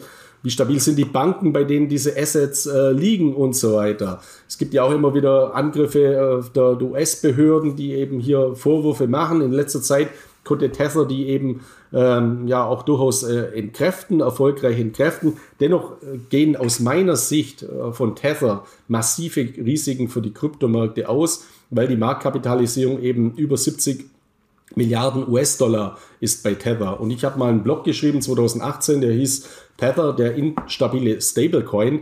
Da war die Marktkapitalisierung bei 4 Milliarden. Und damals habe ich schon gesagt, ist eine große Gefahr für die Kryptomärkte. Bei 72 sind natürlich eine, eine Riesengefahr, sollte es da zu einem Impact kommen, aber keine existenzielle Gefahr. Das heißt, sollte Tesla kollabieren, werden die Kryptomärkte massiv zusammenbrechen, aber sie werden sich auch wiederholen. Nur die Wahrscheinlichkeit eines negativen Tether-Impacts auf die Märkte nimmt mittlerweile ab, weil eben die Marktkapitalisierung, der Anteil von Tether am gesamten Ökosystem der wichtigen Stablecoins, das auch eben übrigens der IWF so sieht, deutlich abnimmt. Das ist eben hier die schwarze Linie. Und auch hier sehen wir eben, dass dieser USDC-Coin, äh, also der, der, rote Bereich, wieder deutlich dahingehend äh, zunimmt. Und in Zukunft wird dann natürlich auch ein anderer Coin noch mit dazu äh, kommen, äh, namens Diem. Das ist äh, der Coin von WhatsApp, Instagram, äh, Facebook, also der Ökosystem-Token des größten digitalen Staates dieser Welt, nämlich von Facebook. Das wird auch ein äh, Stablecoin sein. Wie der dann genau konzipiert ist, wird abzuwarten. Aber Facebook hat mittlerweile auch, gerade bei dieser Diem Association, Behördenvertreter mittlerweile im Vorstand und Beraterstab integriert. Also da bin ich davon überzeugt, dass die das auch weiter vorantreiben, gemeinsam mit den US-Behörden. Und das ist ja auch wieder ja, ein, ein Gegenpart äh, zu China. Also ich habe das mal vor einiger Zeit ja schon gesagt, wir hatten in der Vergangenheit mal einen kalten Krieg, da gab es Stellvertreterkriege von Staaten, die gegeneinander äh, Kriege geführt haben, äh, Afghanistan beispielsweise oder der Koreakrieg, Vietnamkrieg und so weiter. Heute äh, sind wir schon ein Stück weit in einem digitalen Krieg und auch da gibt es eben Stellvertreterkriege. Und die Kriegsparteien heißen, sind halt eben die, heute nicht mehr Länder, sondern die heißen halt Microsoft oder Facebook oder Alphabet oder äh, auf der anderen Seite die chinesischen Konzerne wie Tencent oder Huobi äh, und so weiter. Also das sind eben die Stellvertreter, die in dieser geopolitischen digitalen Vormachtstellung gegeneinander auch ihre Konflikte führen. Und deswegen bin ich so überzeugt davon, dass ja die USA als Imperium alles vermeiden werden, ihre eigenen Coins, ihre eigenen äh, Unternehmen, nicht die Coins, Entschuldigung, ihre eigenen Unternehmen signifikant zu schwächen. Und ich glaube auch, dass China äh, jetzt eben regulieren muss, weil sie jahrelang die Regulierung verschlafen haben. Aber viele Dinge in Bezug auf chinesische Aktien jetzt keine Verbotsmaßnahmen sind, sondern sie müssen jetzt regulieren. Sie werden aber dann in späterer Folge auch wieder in Teilbereichen liberalisieren können. Und deswegen wird auch der Aktienmarkt in China nicht enteignet werden oder tot sein, nach meiner Erwartung, und bietet auch auf diesen Niveaus eben dementsprechende Chancen. Ja, ähm, vielleicht ganz kurz, du hast ja gerade von Stablecoins einiges gesprochen, du hast vorher auch von Fear of Missing Out gesprochen. Ich bin da vor einigen Tagen auf interessante Zahlen gestoßen. Du kannst dir immer wieder mal feststellen, wie das Verhältnis ist, wie viele Bitcoins liegen am Markt und wie viel, also auf Börsen schnell verfügbar und wie viele Bitcoins sind eigentlich in privaten Wallets, also diese Akkumulation. Und äh, was ich dann, dann gefunden habe, ist einfach mal, der Preis steigt und wir haben ganz klar ein negatives Verhältnis der Akkumulation. Das heißt, es werden Kryptobörsen mehr und mehr Währungen abgezogen, die werden auf Hotlock-Wallets gelegt und es sind eben nicht kurz verfügbar. Und jetzt zu deinen Stablecoins, genau da sieht so aus, je stärker der Preis ist, je mehr Stablecoins sind verfügbar. Das deutet vielleicht ja auch darauf hin, ja, dass einige Angst haben, nicht rechtzeitig zu, zu kommen und eben die jetzt positionieren, um vielleicht in den Markt reinzuspringen. Also genau diese Akkumulation, dass zwischen Bitcoin und den Stablecoins ein gravierender Unterschied ist, spricht auch für diese Fear of Missing Out, die du vorher erwähnt hast, dass da vielleicht wirklich einige noch in den Startlöchern stehen könnten, glaub, glaub ich zumindest. Oder was hältst du von solchen Grafiken? Ja, schon, aber da kann man jetzt viel hineininterpretieren. Also bei Tether war ja auch zum Beispiel immer der Vorwurf, es wird hier aus dem Nichts ein Tether geschaffen und mit diesem Tether wird wieder der Bitcoin gekauft. Das heißt, es war praktisch ein, ja, ein Lufteffekt, Luftbuchungseffekt, warum die Märkte gestiegen sind. Und es gibt ja auch empirische Studien, die klar belegen, dass es im Krypto-Halbjahr 2017 sehr wohl so war. Also es gibt nach wie vor auf Börsen auch äh, Greenwashing, also dass hier Volumen nach oben getrieben werden und so weiter. Aber das Schöne ist eben an der Blockchain-Technologie, der Forensik, dass diese Dinge immer klarer werden. Also der Betrug oder beziehungsweise die Manipulation ist hier weit schwieriger möglich, da jeder diese Blockchain einsehen kann, äh, einsehen kann als an den Devisenmärkten oder auch äh, bei Gold beispielsweise, wo wir auch von Finanzderivaten geprägt sind in Relation zu dem, was wirklich an realen physischen äh, Gold gehandelt wird. Das ist aber bei weitem nicht so äh, transparent. Und die Stablecoins werden natürlich einen zunehmenden Einfluss haben, natürlich auch zur Liquiditätshaltung und natürlich auch weiter in weiterer Folge. Wir reden ja momentan nur von privaten Stablecoins, also USDC, USDT und alle Stablecoins, die es gibt, aber es werden ja dann auch bald die staatlichen Stablecoins in die Märkte eintreten, die dann eben CBDC-Coins genannt werden, also Central Bank Digital Currencies. Äh, China mit seinem E-Yuan beispielsweise, der E-Euro. Und für mich steht ja außer Frage, dass all diese Währungen auch auf die Blockchain gehen werden. Ich habe es aber auch schon häufig gesagt, das ist keine Grons, die waren ja nicht besser, weil die Schulden, die sind genauso mit Schulden hinterlegt. Aber insgesamt wird dadurch dieses gesamte Blockchain-Ökosystem weiter gestärkt, weil wenn ich dann unterschiedliche Unternehmen habe, oder Banken haben, die schon eine Blockchain-Infrastruktur aufgebaut haben, die dann eben mit dem E-Euro oder äh, mit dem E-Yuan oder mit dem E-US-Dollar, wie die auch immer heißen werden, dann bespielt werden können oder administrativ abgewickelt werden können, ja, dann ist auch ein Bitcoin und so weiter integrierbar. Und derzeit sind ja eher die Kryptowährungen, die Pilotprojekte, die Vorreiter, dass das eben PayPal äh, beispielsweise in seine Systeme integriert, sodass die dann in späterer Folge eher äh, im nachgelagerten Effekt erstmal die staatlichen Kryptowährungen auch integrieren werden. Und insgesamt ist das für mich eine ganz, ganz tolle Entwicklung. Perfekt. Eins hast du noch mitgebracht, wo ich nur vorher mal ganz kurz drüber gelesen habe, dass wir nicht nur auf der großen Ebene von Bitcoin und der Blockchain sprechen können, sondern auch auf der Mikroebene, dass ein Juwelier sich jetzt auch damit beschäftigt. Ja, genau. Was hat's damit äh, auf? Genau. Also wir schauen ja hier immer auf das große Ganze und ich finde es immer ganz interessant, wenn man auch äh, auf die Details schaut, was die Blockchain alles jetzt ermöglicht. Und äh, das ist mir jetzt nur in dieser Woche äh, aufgefallen, das ist eine ganz, ganz äh, äh neue Nachricht. Es gibt äh, so, eine, so, so ein Blockchain-Projekt, von einem Unternehmen aus Deutschland mit Sitz in Hamburg, Forever on the Blockchain, äh, das eben auch hier ja, die Tokenisierung vor, vorantreibt. Und die haben jetzt eine, eine große bekannte Juwelierkette äh, auch äh, aus Deutschland gewonnen, die auch in Deutschland und Österreich äh, Filialen hat. Die heißt Christ. Also wenn man mal einen Verlobungsring oder äh, sowas gekauft hat. Also Christ äh, ist, glaube ich, ein Name, hat auch sehr, sehr viele Niederlassungen und Christ äh, macht jetzt eben, bietet jetzt eben die Möglichkeit,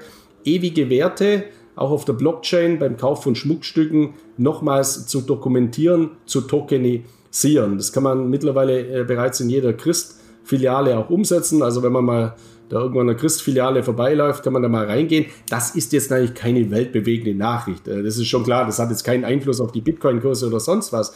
Für mich ist es aber dennoch eben interessant, weil es so ein ganz, ganz kleiner Mosaikstein ist, in welchen vielen Bereichen der Realwirtschaft eben die Blockchain-Technologie Einzug erhält. Und normalerweise ist es ja so, bei derartigen Tokenisierungsmaßnahmen ist die Wahrscheinlichkeit immer sehr hoch. Was für eine Blockchain ist es? Das ist ein Smart Contract auf der Blockchain von Ethereum. In dem Fall jetzt ist es eben so, die nutzen die sicherste, stabilste Blockchain und das ist eben der Bitcoin. Also die nutzen die Bitcoin-Blockchain, um eben hier auch Bilder auf der Bitcoin-Blockchain dann zu hinterlegen mit diesen ewigen Werten. Äh, und dieser Wert ist eben ewiger als jetzt der Diamantring. Weil der Diamant ist zwar auch ein ewiger Wert, aber der kann halt doch irgendwie geklaut werden, verloren gegen verlegt werden und so weiter. Also der Wert bleibt zwar ewig, aber ob ich den Wert besitze, das auf ewig, das ist die andere äh, Frage. Bei der Blockchain, ja, wenn ich den Private Schlüssel, äh, den Private Key auch äh, besitze in diesem Zusammenhang. Also nur mal so ein Add-on am Rande, aber ich finde immer diese Entwicklungen super interessant. Wir haben ja vorher schon von der Vision von Satoshi Nakamoto gesprochen. Einmal komplett anonymes Zahlungsverkehrssystem, unabhängig von Banken. Und gerade zum Thema Zahlungsverkehr hast du ja auch eine relativ interessante Grafik mitgebracht. Ja, da gibt es einen äh, weiteren Report, der hochinteressant ist, nämlich der von äh, Capgemini, äh, dieser World Payments Report. Der wird äh, jedes Jahr veröffentlicht und diese Grafik zeigt ja auch schon mal äh, sehr viel, dass eben die, die, die bargeldlosen Zahlungen massiv weiter zunehmen. Wir haben hier natürlich auch ganz klar diesen Corona-Effekt, dass eben das Bargeld immer stärker in den äh, Hintergrund rückt. Und ähm, was mir in dem Zusammenhang eben wichtig ist, wir reden ja auch äh, in letzter Zeit, auch in unseren Updates oder wenn man sich viele Berichte anschaut aus der Kryptowelt, von DeFi-Anwendungen und von NFTs und allen möglichen Innovationen. Man sollte ab und zu mal wieder ein bisschen einen Schritt zurückgehen ähm, eben. Der Ursprungsgedanke von Satoshi Nakamoto mit dem Bitcoin-System war eben der Zahlungsverkehr. Und Kryptowährungen werden auch im Zahlungsverkehr eine große Rolle spielen. Und hier gibt es ein paar Punkte eben von, aus diesem Capgemini-Report, die ähm, sehr interessant sind, die eben besagt, der große Payment-Boom der kommt erst noch. Der kommt erst noch in den kommenden Jahren. Und da werden eben Kryptowährungen eine ganz, ganz große Rolle spielen und digitalen Wallets, auch Blockchain-Wallets oder gerade Blockchain-Wallets, wird hier eben eine ganz, ganz große äh, Zukunft äh, äh, gehören. Ein Adaptionsschub wird natürlich dann auch erfolgen durch Facebook's DM oder durch die Einführung der CBDC-Coins von, von Notenbanken. Und äh, was auch aus diesem äh, World Payments Report hervorgeht, ist eben die Aussage, dass die Regulatoren, denen man immer nachsagt, oh, die wollen alles bekämpfen und alles kaputt machen, einfach Quatsch ist, sondern die, äh, die, die Regulatoren wollen eben einen ausgewogenen Ausgleich zwischen Innovation und Sicherheit. Und das muss man, glaube ich, mal in den Vordergrund rücken. Wir haben das in China verpasst, oder wir nicht, sondern die Chinesen haben das verpasst. Die haben einfach nichts reguliert. Und jetzt müssen sie mit dem Holzhammer regulieren. Deswegen die Effekte. Aber irgendwann werden sie auch liberalisieren. Bei uns war es ja auch so, bis, glaube ich, die Aufsichtsbehörden mal verstanden haben, was hinter diesem Bitcoin steht, hinter diesen Konzepten, hat es auch eine Zeit gedauert. Jetzt ist es bei den Aufsichtsbehörden angekommen. Und teilweise habe ich jetzt das Gefühl, dass äh, ja, Institution, Institutionen wie die BaFin mit ihren Veröffentlichungen eher fast ein Treiber sind, dass sie eine Leitplanke vorgeben, wo die Banken dann sagen, ups, die sind ja schon so weit, da müssen wir, da müssen wir zwangsläufig folgen. Also die Regulierung ist weiter, als viele Banken in der technologischen Ausstattung überhaupt heute schon sind. Deswegen äh, ist es an den Banken hier aufzuwachen und eben durch Kooperationen oder durch äh, Einkauf von Spezialisten, äh, Aufbau von Teams, diese Entwicklungen weiter voranzubringen. Bringen. Und die Quintessenz auch diesen World Payment Reports ist, Zahlungsunternehmen müssen sich im Hinblick auf neue Methoden zukunftssicher ausstellen. Und zukunftssicher, nach meiner Überzeugung, stelle ich mich eben als Bank nur dann auf, wenn ich progressiv gegenüber der Blockchain-Technologie und Kryptowährungen eingestellt bin und mich ähm, aus, darauf ausrichte. In dem Zusammenhang. Aber jetzt mal eine Frage. Wenn ich mir jetzt das aktuelle Steuersystem in Deutschland anschaue, mit von wegen Bitcoin nach einem Jahr steuerfrei und irgendwann über das Lightning Network ich anfange, meinen Kaffee mit Bitcoin zu zahlen, das ist ja steuerlich eine Katastrophe, oder? Ich muss das mit Bitcoins machen, die ich schon länger als ein Jahr halte. Also auch da muss ich natürlich irgendwas tun, weil wenn ich das wirklich in Zahlungssystemen einführen möchte, glaube ich nicht, weil da wird ja auch dann äh, die, ja. die, Systematik so sein. Also nochmals, der Bitcoin ist für mich jetzt nicht primär ein Zahlungsverkehrscoin, äh, aber jedem muss natürlich bewusst sein, äh, dass wenn ich einen Bitcoin ausgebe, dass es ein steuerrechtlicher Verkauf gegen Euro ist. In der Regel gebe ich jetzt, also außer ich kaufe mir jetzt einen Lamborghini mit Bitcoin, äh, die ich äh, kurz erst habe und einen riesen Gewinn drauf habe, dann muss ich natürlich den Gewinn aus dem Bitcoin Verkauf äh, äh, versteuern. Aber ich glaube, man kann das schon so ausrichten, dass man hier relativ gut gefeit ist, weil vergleicht man es mal mit Gold. Bei Gold ist ja immer so der Ratschlag, zwei bis fünf Prozent Goldportfolioanteil zu haben. Es gibt mittlerweile in Australien äh, übrigens eine, eine, eine, Kryptowährung auf der Basis ähm, von Ethereum, ein Token, ein staatlich, äh, ein staatlich garantierter Gold-Token. Das heißt, ich habe dann die Möglichkeit, verwahrt in, in Aust Australien, also in einem Safe, ich habe dann beispielsweise die Möglichkeit, mit Ethereum zu zahlen bzw. zu konvertieren und das Ganze gegen meinen Goldbestand, der in Australien liegt, abzurechnen. Also auch solche interessante Möglichkeiten gibt es ja heute schon.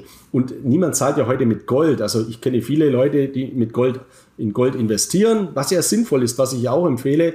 Aber die bezahlen ja jetzt nicht irgendwelche Rechnungen damit. Und deswegen äh, muss das halt jeder auch selber ausgestalten. Solange das Steuersystem so ist, so vorteilhaft ist, wie es heute ist, schaue ich halt, dass wenn ich mit einer Kryptowährung bezahle und die ausgeben will, dass ich dann so eine nehme, wo ich schon ein Jahr Spekulationsfrist vorbei habe und dann habe ich auch überhaupt keine steuerlichen Probleme. Und es gibt ja ganz, ganz hervorragende Systeme wie Accounting beispielsweise, die auch teilweise kostenlos sind, wo ich eben genau erfassen kann und auswerten kann, mit welcher Coin bin ich noch, mit welchem Anteil in der Spekulationsfrist oder bereits außerhalb äh, der Spekulationsfrist. Und deswegen sehe ich da jetzt keine so großen Probleme, weil es sich steuern lässt, also strukturieren lässt, aber die Steuern müssen natürlich beachtet werden. Ja. ja. Bin gespannt, wie es weitergeht. Das ist wirklich sehr interessant. Ich meine, für mich ganz ehrlich, ich weiß nicht, wann ich das letzte Mal mit Bargeld irgendwo bezahlt hat durch Google Pay, die Kreditkarte, Pieps. Es funktioniert einfach so gut. Aber gerade in Deutschland ist das Bargeldthema natürlich ganz, ganz heikel. Wenn wir nach Skandinavien schauen würden, die sind ja schon um Welten weiter, aber äh, klar. liegt an jedem also Bei mir ist es nur so, ich habe im Jahr 2015 äh, war ich in Kanada eine Zeit lang in Halifax. äh, in Neuschottland und äh, damals waren schon sehr viele Bitcoin-Zahlungsmöglichkeiten äh, dort in Kanada. Und ich habe da unheimlich viele, also meine erste, auch eine Pizza war das und Bier und so weiter, mit Bitcoin äh, bezahlt damals und habe damals in diesen paar Wochen, wo ich in Kanada war, unheimlich viel mit Bitcoin bezahlt, weil ich immer mich gefreut habe, äh, da kann man mit Bitcoin zahlen. Wenn ich heute zurückdenke, da hätte ich lieber jeden Bitcoin, den ich damals ausgegeben habe von Bier oder irgendwelche Sachen, äh, teilweise einen totalen Blödsinn, lieber in meiner Wallet behalten. Also das muss man auch sagen. Deswegen ist das für mich so eine Lehre zu sagen, warum soll ich denn mit Bitcoin zahlen, äh, wenn ich noch Euro auf dem Konto habe? Zahle ich doch mit Euro. Also Bitcoin ist mein Ausgleichssystem, mein Parallelsystem. Und in späterer Folge kann ich ja durchaus mal dann Payment Coins oder ähnliches einsetzen, aber momentan besteht dafür eben schlicht überhaupt keine Notwendigkeit. Äh, zu dem Thema Payment noch eine andere Entwicklung aus den USA, auch ganz interessant, nämlich auch wieder von einem Big Tech äh, aus den USA, nämlich Google. Google äh, Pay kooperiert jetzt mit, mit BACT, also eine, eine, eine Kryptobörse aus den USA und Kunden der US-Kryptobörse BACT können jetzt eben ihre Kryptowährungen über Google Pay für den Zahlungsverkehr einsetzen. Also auch das ist jetzt wieder eine weitere Adaption nach PayPal und es werden weitere Unternehmen folgen, wie Amazon Pay, Google Pay, äh, Apple Pay und was es da alles gibt. Also hier werden Kryptowährungen in Zukunft integriert werden müssen. Und interessant ist auch, dass ja Apple äh, gesagt hat, wir verzichten lieber auf eine Banklizenz und so weiter.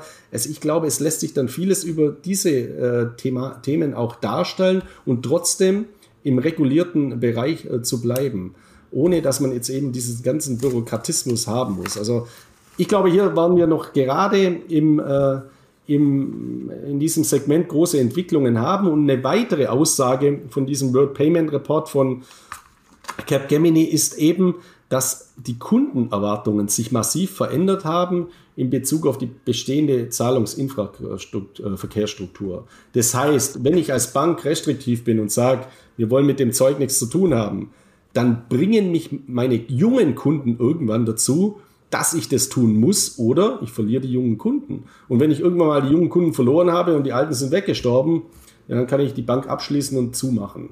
Und deswegen bin ich davon überzeugt, wir werden einen massiven Adaptionsboom oder Adoptionsboom, je nachdem, äh, wie man es grammatikalisch auslegt, weil da auch immer dann runterschreiben, haben in diesem Segment des Payments-Funktionen der Kryptowährungen.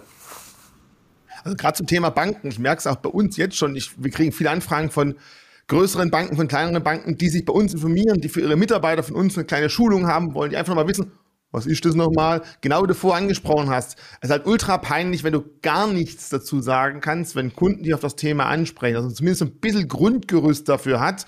Und es, also ich glaube, einige Banken merken schon, also wie du gesagt hast, wenn sie nicht reagieren, die jungen Kunden laufen weg, ganz böse, die Alten sterben irgendwann weg und dann ist Bankensystem äh, wird halt einfach schwieriger und jetzt muss gar nicht mal der digitale Euro dafür kommen, um das schwierig zu machen, sondern die Erwartungen an Banken, an Bankangestellte werden halt andere. Ich glaube, der Job ist definitiv ein anderer als damals, als du und ich damals die Ausbildung gemacht haben. Es gibt ja Gründe, warum wir das nicht mehr tun. Ja, genau. Also in dem Zusammenhang vielleicht noch, äh, ich kann das bestätigen, ich, ich berate ja auch ein paar Banken, beziehungsweise mache da manchmal so Inhouse- äh, Seminare und ich habe 2017 bei einer ersten Bank, das war eine Sparkasse aus dem Rheinland, eine sehr innovative Sparkasse, die auch so einen Venture Capital Arm hat, äh, einen Vortrag zu Bitcoin und äh, Co. Äh, gemacht. Und damals war das ja noch eher so äh, ja, im, im, im Graubereich und alles. Da war auch ein Sparkassenvorstand, der mich damals für den Vortrag gebucht hat.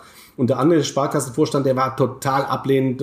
Also der hat mich eher gesagt, was ist denn das für ein Dummschwätz oder das ist ja alles äh, Schneeballsystem. Er versteht gar nicht, warum man jetzt sich so einen Vortrag anhören horchen muss da ist auch interessant die Entwicklung, wie sich das Ganze gewandelt hat. Also wenn du heute so restriktiv bist, dann bekommst du ein Problem und viele Banken, ich mag das ja auch bei den Zuschriften, äh, ganz, ganz massiv, wie die sich gedreht haben. Die, die sind mittlerweile auch so, dass sie noch in einem Problembereich sind, dass sie am Kunden keine Bitcoin-Beratung geben können. Die können ja nicht sagen, kauf mal jetzt das in der, äh, in der Wallet oder so. Die gehen dann teilweise Umwege. Ich bekomme das dann von Kunden immer zurückgespielt. Die haben dann halt auf einmal eine Bitcoin-Group-Aktie im Depot wo dann der Bankberater von der Sparkasse eben gesagt hat, ja, ein Bitcoin können wir nicht kaufen, kaufen wir halt die Bitcoin Group Aktie steht auch Bitcoin drauf und wenn der Bitcoin steigt, steigt die in der Regel mit. Ja, aber es ist natürlich was ganz, ganz anderes. Es ist wie wenn äh, der Kunde einen Goldbahn kaufen will und ich sage, kaufen wir halt mal eine Goldmine. es sind zwei unterschiedliche Schienen. Deswegen ist es wichtig, dass hier die Regulierung weitergeht. Und ich würde mir halt wünschen, dahingehend, dass das die Adoption dann in der Finanzwirtschaft nicht erfolgt, indem eben Bitcoin-Zertifikate, Bitcoin-Fonds, Bitcoin-ETFs und so weiter von den Banken vertrieben werden, sondern reale physische Bitcoin in der Blockchain. Und deswegen, wenn da Kooperation von der Bank nicht mit dem Emissionshaus äh, entsteht, sondern mit der Börse Stuttgart oder mit anderen Blockchain-Börsen, finde ich diesen Weg viel intelligenter und übrigens auch aus steuerlicher Sicht, weil das Finanzprodukt mit ISIN-Nummer ist immer abgeltungssteuerpflichtig. Der Bitcoin in der Blockchain ist nach Ablauf eines Jahres steuerfrei. Deswegen ist es aus meiner Sicht sogar eine Falschberatung. Wenn man äh, bei dieser Konstellation einem Kunden ein Finanzprodukt als Alternative zu einem Direktkauf empfiehlt, weil er einen massiven steuerlichen Nachteil hat. Aber es ist meine persönliche Meinung. Überhaupt schon ein Wunder, dass eine Bank eine Einzelaktie empfiehlt. Aber wenn schon, dann bitte nicht eine Aktie, wo halt zufälliger Name Bitcoin draufsteht, die was auch damit zu tun haben, dann zur Not halt wenigstens ein ETN, der zumindest eins zu eins den Bitcoin anbildet, wenn man schon nicht das Originalprodukt macht. Aber du hast gerade Schneeballsystem angesprochen. 2017, der Herr Miller hat Schneeballsysteme vertrieben. Ich meine, das Thema äh, Schneeballsystem, Aufsichtsbehörden, Warnungen äh, ist auch ein schöner Punkt, wo äh, du immer dran vorbeigeschlittert, dran rangeschlittert bist, wo sie aber auch immer wieder was tut und der, der Markt, der der, der kommt nicht zur Ruhe mit solchen Sachen. Je wichtiger, je größer der Preis von Bitcoin wird, ich glaube, je mehr sprießen irgendwelche komischen, dubiosen Sachen aus dem Boden. Da habe ich nachher auch was davon, wo selbst die Börse Stuttgart und Kollegen davon halbwegs davon betroffen waren. Ja, genau. Also ich habe äh, diese Woche einen Blog geschrieben, neun Kryptowarnungen äh, von Bitcoin Buyer über Kryptolicht bis Top-Kryptos. Äh, was mir auffällt, ist eben, also es sind äh, fünf Warnungen von der äh, von, oder vier Warnungen von der Bundesanstalt für Finanzdienstleistungsaufsicht, von der BaFin und fünf aus Österreich, von der dortigen Finanzmarktaufsicht. Der Markt der unseriösen Anbieter, Leute, die abgezockt werden, der boomt und der explodiert. Die BaFin hat einen neuen Chef, die BaFin hat auch ihre Meldungen umgestellt. In diesem Zusammenhang eine kleine Anekdote. Ich habe äh, 2019 äh, mal oder 2020, Anfang 2020 mal über ein Unternehmen gesagt, eben, dass die BaFin davor warnt. Dann hat mich das Unternehmen juristisch belangt. Und das Landgericht Kaiserslautern äh, hat dann wirklich äh, diesem Unternehmen äh, Recht gegeben und äh, mir eine einstweilige Verfügung gegeben, dass ich nicht behaupten darf, äh, hier von der BaFin Warnung zu sprechen, weil das steht ja nur bei der BaFin unter unerlaubter Geschäfte. Also das war dann verbunden mit einem Ordnungsmittel äh, oder halt ja, mit dem Ordnungsgeld, wenn ich dagegen verstoße von 250.000 Euro oder alternativ sechs Monate Ordnungshaft. Auf sowas habe ich jetzt natürlich auch keine Lust. Deswegen habe ich das natürlich seither vermieden. Bin dann aber natürlich in Berufung gegangen vor das Oberlandesgericht in Zweibrücken. Und dort hat natürlich das Gericht gesagt, ja, vollkommen absurd. Das kann man mir natürlich nicht verbieten. Es gibt ja auch, es ist ganz normal, dass man in diesem Zusammenhang von BaFin-Warnungen spricht. Dann hat die Gegenseite, der Anwälte der Gegenseite haben das dann rausgenommen, weil sie natürlich kein Urteil haben wollten, wurde es auch noch bestätigt. Aber die einschwellige Verfügung in diesem Zusammenhang ist eben gegen mich aufgehoben, wie übrigens einige einschwellige Verfügungen gegen mich aufgehoben worden sind und ich einige Prozesse gewonnen habe gegen solche dubiosen Kryptoanbieter, Betrüger und so weiter, weil es, glaube ich, es auch ganz, ganz wichtig ist, eben sich dagegen zu wehren, Anzeigen zu erstatten bei den Aufsichtsbehörden, Anzeigen zu erstatten bei der Polizei, aber vor allem natürlich Vorsicht walten zu lassen, wenn einer anruft und sagt, investiere ganz einfach hier eine Kryptowährung oder ich habe ein neues System und so weiter. Bitte einfach die Finger davon zu lassen und sich mal diese Meldungen auch bei der BaFin und bei der Finanzmarktaufsicht in Österreich äh, durchzulesen, was es da alles äh, gibt. Also da steht halt immer auch irgendwas mit Bitcoin äh, dabei, die versprechen irgendwelche tollen Dinge, haben meistens ihren Sitz im Ausland, in Dubai oder in Hongkong, in Asien oder teilweise gar kein Impressum oder ein gefälschtes Impressum. Häufig äh, werden da auch äh, dann Angaben der Aufsichtsbehörden gefälscht, dass eben dabei steht, FCA-Regulierung, also eine Großbritannien-Regulierung bringt ja super viel nach dem Brexit, äh, wenn man in Deutschland Kunden anspricht. Oder auch eine BaFin-Regulierung steht manchmal dabei mit einem BaFin-Logo, das halt runterkopiert worden ist. Also alles Mögliche an Betrügereien. Und ich kann nur noch mal sagen, geht gegen diese Dinge vor, erstattet Anzeige. Das ist wie, wenn man, äh, wenn ein Einbruch daheim war, dann macht man ja auch eine Anzeige, weil man auch andere Menschen dann vor diesen Tätern, vor diesen äh, Kriminellen schützt. Und ich gehe natürlich auch pressetechnisch massiv gegen die vor. Und ich habe auch überhaupt keine Angst, wenn ich mal wieder mir einen Prozess fange oder wenn mal wieder eine Abmahnung kommt oder eine einstweilige Verfügung beantragt wird, ja, was soll das? Ich habe noch keinen einzigen, es gibt kein einziges Urteil nach wie vor gegen mich. Ich wehre mich immer mit meinen Anwälten und wie gesagt, es gibt auch eben hervorragende Anwälte für Kryptorecht, SBS Legal, Kanzlei aus Hamburg, die in diesem Segment in Europa nach meiner Einschätzung eben die besten sind.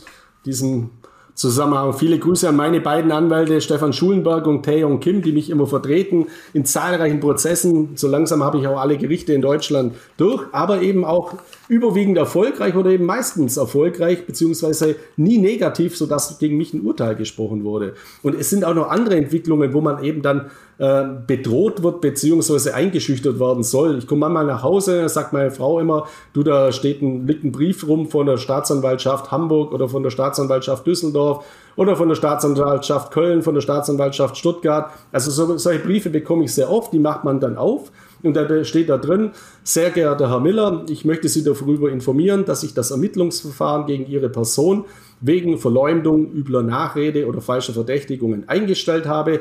Ich habe die Gegenseite auf den Privatlageweg verwiesen. Ja, was ist das? Ja, das sind eben die ganzen Betrüger, die mich immer anzeigen, dann wegen Verleumdung, wegen übler Nachrede und so weiter. Alle Verfahren werden eingestellt, weil ich natürlich das schon auch belegen kann. Aber das ist einfach so eine Einschüchterungsmaßnahme und teilweise ist es dann so, ich weiß immer gar nicht, wer mich anzeigt. Also ich bekomme da so ein Schreiben vom, von der Staatsanwaltschaft Hamburg, dann rufe ich mal die Sta Oberstaatsanwaltin an. Viele sagen dann, ach Müller, ja, diesmal war es der und der, der sie angezeigt hat. Manche geben keine Auskunft, dann muss ich wieder zu meinen Anwalten gehen und eben eine Akteneinsicht beantragen, damit ich überhaupt mal weiß, wer hat mich angezeigt. Und wenn ich dann sehe, wer mich angezeigt hat, ja, dann kommt eben der nächste Bericht dazu, weil man eben darüber berichten muss, wie diese, äh, ja, wie diese kriminellen Subjekte versuchen, auch die Medien mundtot zu machen. Und deswegen finde ich es bei jedem gut, der sich gegen diese Machenschaften wehrt, der eben Ross und Reiter nennt, der eben das Ganze auch mal aufdeckt und das dann natürlich auch mit Dreck gegen eingeschmissen wird.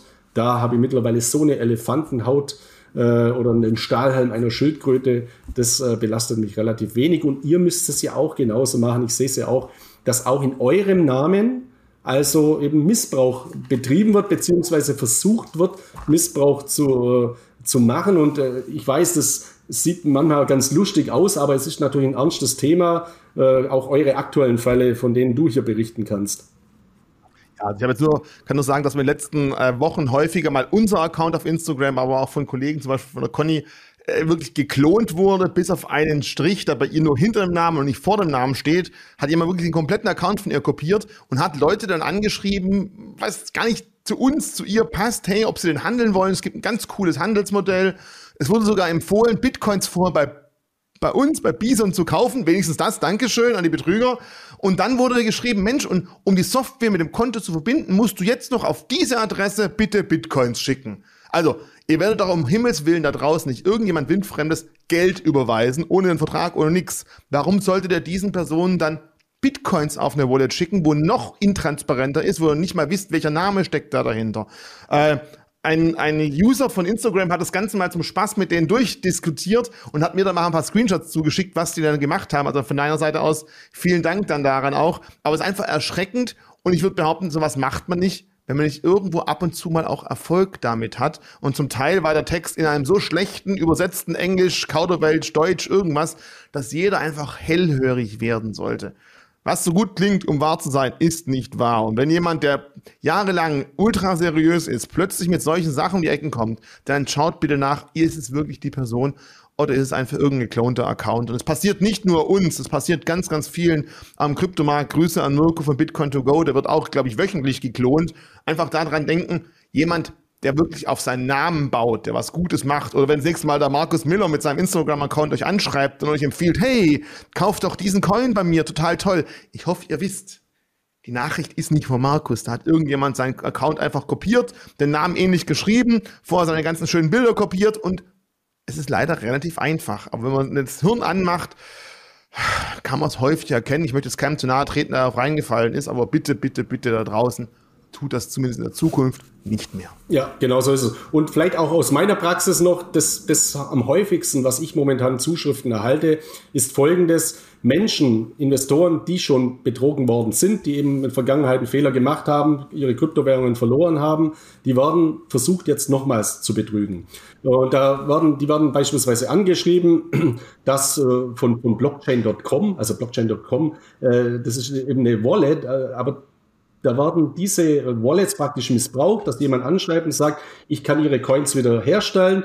Äh, Sie müssen aber entweder vorher mal Steuern bezahlen. Das macht man, machen diese dubiosen Kryptoanbieter, bei denen man schon Geld verloren hat, die dann immer sagen, so, jetzt bekommt ihr euer Geld zurück, aber ihr müsst vorher mal auf eine bestimmte Wallet wieder 100 Dollar überweisen oder Steuern fahren fällig in Form von 3000 Euro, die vorher bezahlt werden müssen, damit dann 60.000 ausgezahlt werden. Alles Blödsinn. Also überall, wo man vorher was bezahlen muss, damit man nachher was bekommt, ist Quatsch, ist einfach Betrug. Also das ist auch ein ganz, ganz äh, großes Problem. Und in ihrer Verzweiflung machen das leider äh, viele Anleger, die dann hoffen, okay, dann geht es doch, doch nochmal halbwegs gut aus und ich bekomme zumindest mein Geld zurück. Nein, sie schmeißen schlechtem Geld nochmals gutes Geld hinterher und dieses Geld ist auch noch weg. Bitte immer zur Polizei gehen.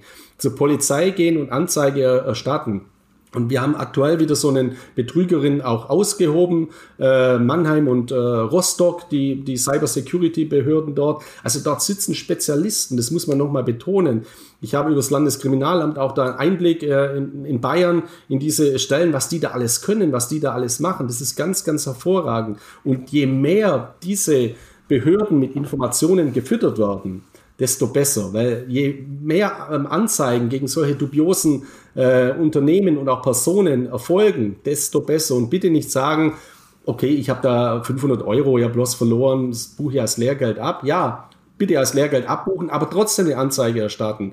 Äh, es ist ganz, ganz wichtig, dass man hier eben Anzeigen gegen diese dubiosen ja, Firmen und Personen erstattet, die kommen immer wieder neu hoch. Also sie machen einen Scam und dann machen sie das äh, neue Modell nach dem gleichen Prinzip oder nach einem adaptierten Prinzip und zocken die Leute eben immer und immer wieder Aber das Traurige ist natürlich auch, dass die dadurch, dass die am Anfang immer sehr viel Geld einnehmen, sich natürlich auch Anwälte leisten können. Und die Anwälte gehen dann immer gegen Kritiker vor, wie ich natürlich einer bin. Nur bei mir ist es halt so, ich habe auch gute Anwälte und die knallen natürlich auch mal ordentlich zurück. Und deswegen ist der Effekt oder hat bei mir eben überhaupt nicht funktioniert. Im Gegenteil, die Unternehmen, äh, wo da eben das versucht haben, die sind heute mausetot und teilweise äh, kenne ich auch Leute, die mittlerweile im Gefängnis sitzen, die äh, eben mal, äh, ja. Und leider insgesamt, die Leute wollten ja vielleicht im Kryptomarkt unterwegs sein, haben sich die Finger verbrannt und dadurch wird auch der Kryptomarkt einfach in schlechten Verruf gebracht was einfach auch eigentlich schade ist. Also dementsprechend, ich glaube, da haben wir jetzt genug. Du hast auch einen Fall mitgebracht, wo sogar wirklich auch Betrüger ganz klar bei einer größeren Börse wirklich auch die Konten abgeräumt haben. Das fand ich auch ziemlich genau, spannend. Genau, also nicht damit mal der Vorwurf kommt, Coinbase, ich erzähle immer nur Positives äh, zu, zu Coinbase, sondern auch mal was, was Negatives. Äh, also es gab bei Coinbase wirklich einen, einen Diebstahl, äh, von dem 6000 ähm, Kunden betroffen waren. Der hat schon stattgefunden zwischen März und Mai 2021. Und ähm, dort wurden eben Kryptowährungen gestohlen. Coinbase hat äh, diese Sicherheitslücke, die eben in der 2FA-Authentifizierung lag, also dass eben diese Betrüger äh, praktisch äh, diese Authentifizierungen abfangen konnten, weil die über SMS verfolgt sind und so weiter, aber war auch eine Sicherheitslücke, die Coinbase eben offen gelassen hat äh, in diesem Zusammenhang. Coinbase hat also die gestohlenen Kryptowährungen den betroffenen Kunden mittlerweile erstattet. Also für die Kunden ist es äh, gut ausgegangen. Die Sicherheitslücke ist äh, geschlossen, aber trotzdem gilt es natürlich daraus Lehren äh, zu ziehen. Erstens, not your keys, not your coins, kann man nicht oft genug betonen. Ich empfehle eben Hardware-Wallets äh, zu nutzen in diesem Zusammenhang und Zwei-Faktor-Authentifizierungen sind wichtig und richtig. Ja, man sollte die nutzen, aber man sollte schon auch mittlerweile schauen, wie nutze ich die. Also ich baue ja auch nicht aufs Faxgerät und auf die Schreibmaschine, und eine SMS-Authentifizierung mit einem zweiten Faktor ist eben nicht mehr zeitgemäß und relativ einfach abfangbar mit äh, entsprechenden Methoden von Hackern, die natürlich auch, äh, von Hackern, die natürlich auch mittlerweile äh, weit äh, besser geworden sind. Also da bitte auch eben bei Zwei-Faktor-Authentifizierungen auf SMS oder ähnliche Dinge komplett verzichten. Also SMS ist kein Medium, das man in der heutigen Zeit äh, mehr einsetzen äh, sollte in diesem Zusammenhang. Aber es zeigt eben. Ich nehme, das, ich nehme das mal für die Kollegen von Bison mit, bevor jetzt die ersten Kommentare da sind. Ja, bei Bison gibt es doch das Ganze per SMS. Vielleicht soll ich mal gleich mal Uli schreiben, mit dem habe ich vor kurzem ein Video gemacht, das ich mal hier kurz einposte, dass wir neben SMS vielleicht so ein Google Authentificator ist wahrscheinlich der sicherere Weg, dass das vielleicht mal dazugehört. Zum Glück habe ich bei BIS auch nichts derartiges mitbekommen, aber lieber vorher reagieren und nicht danach das Nachsehen haben. Ich nehme es mit. Ah, ist, Danke für den Hinweis, ja, okay.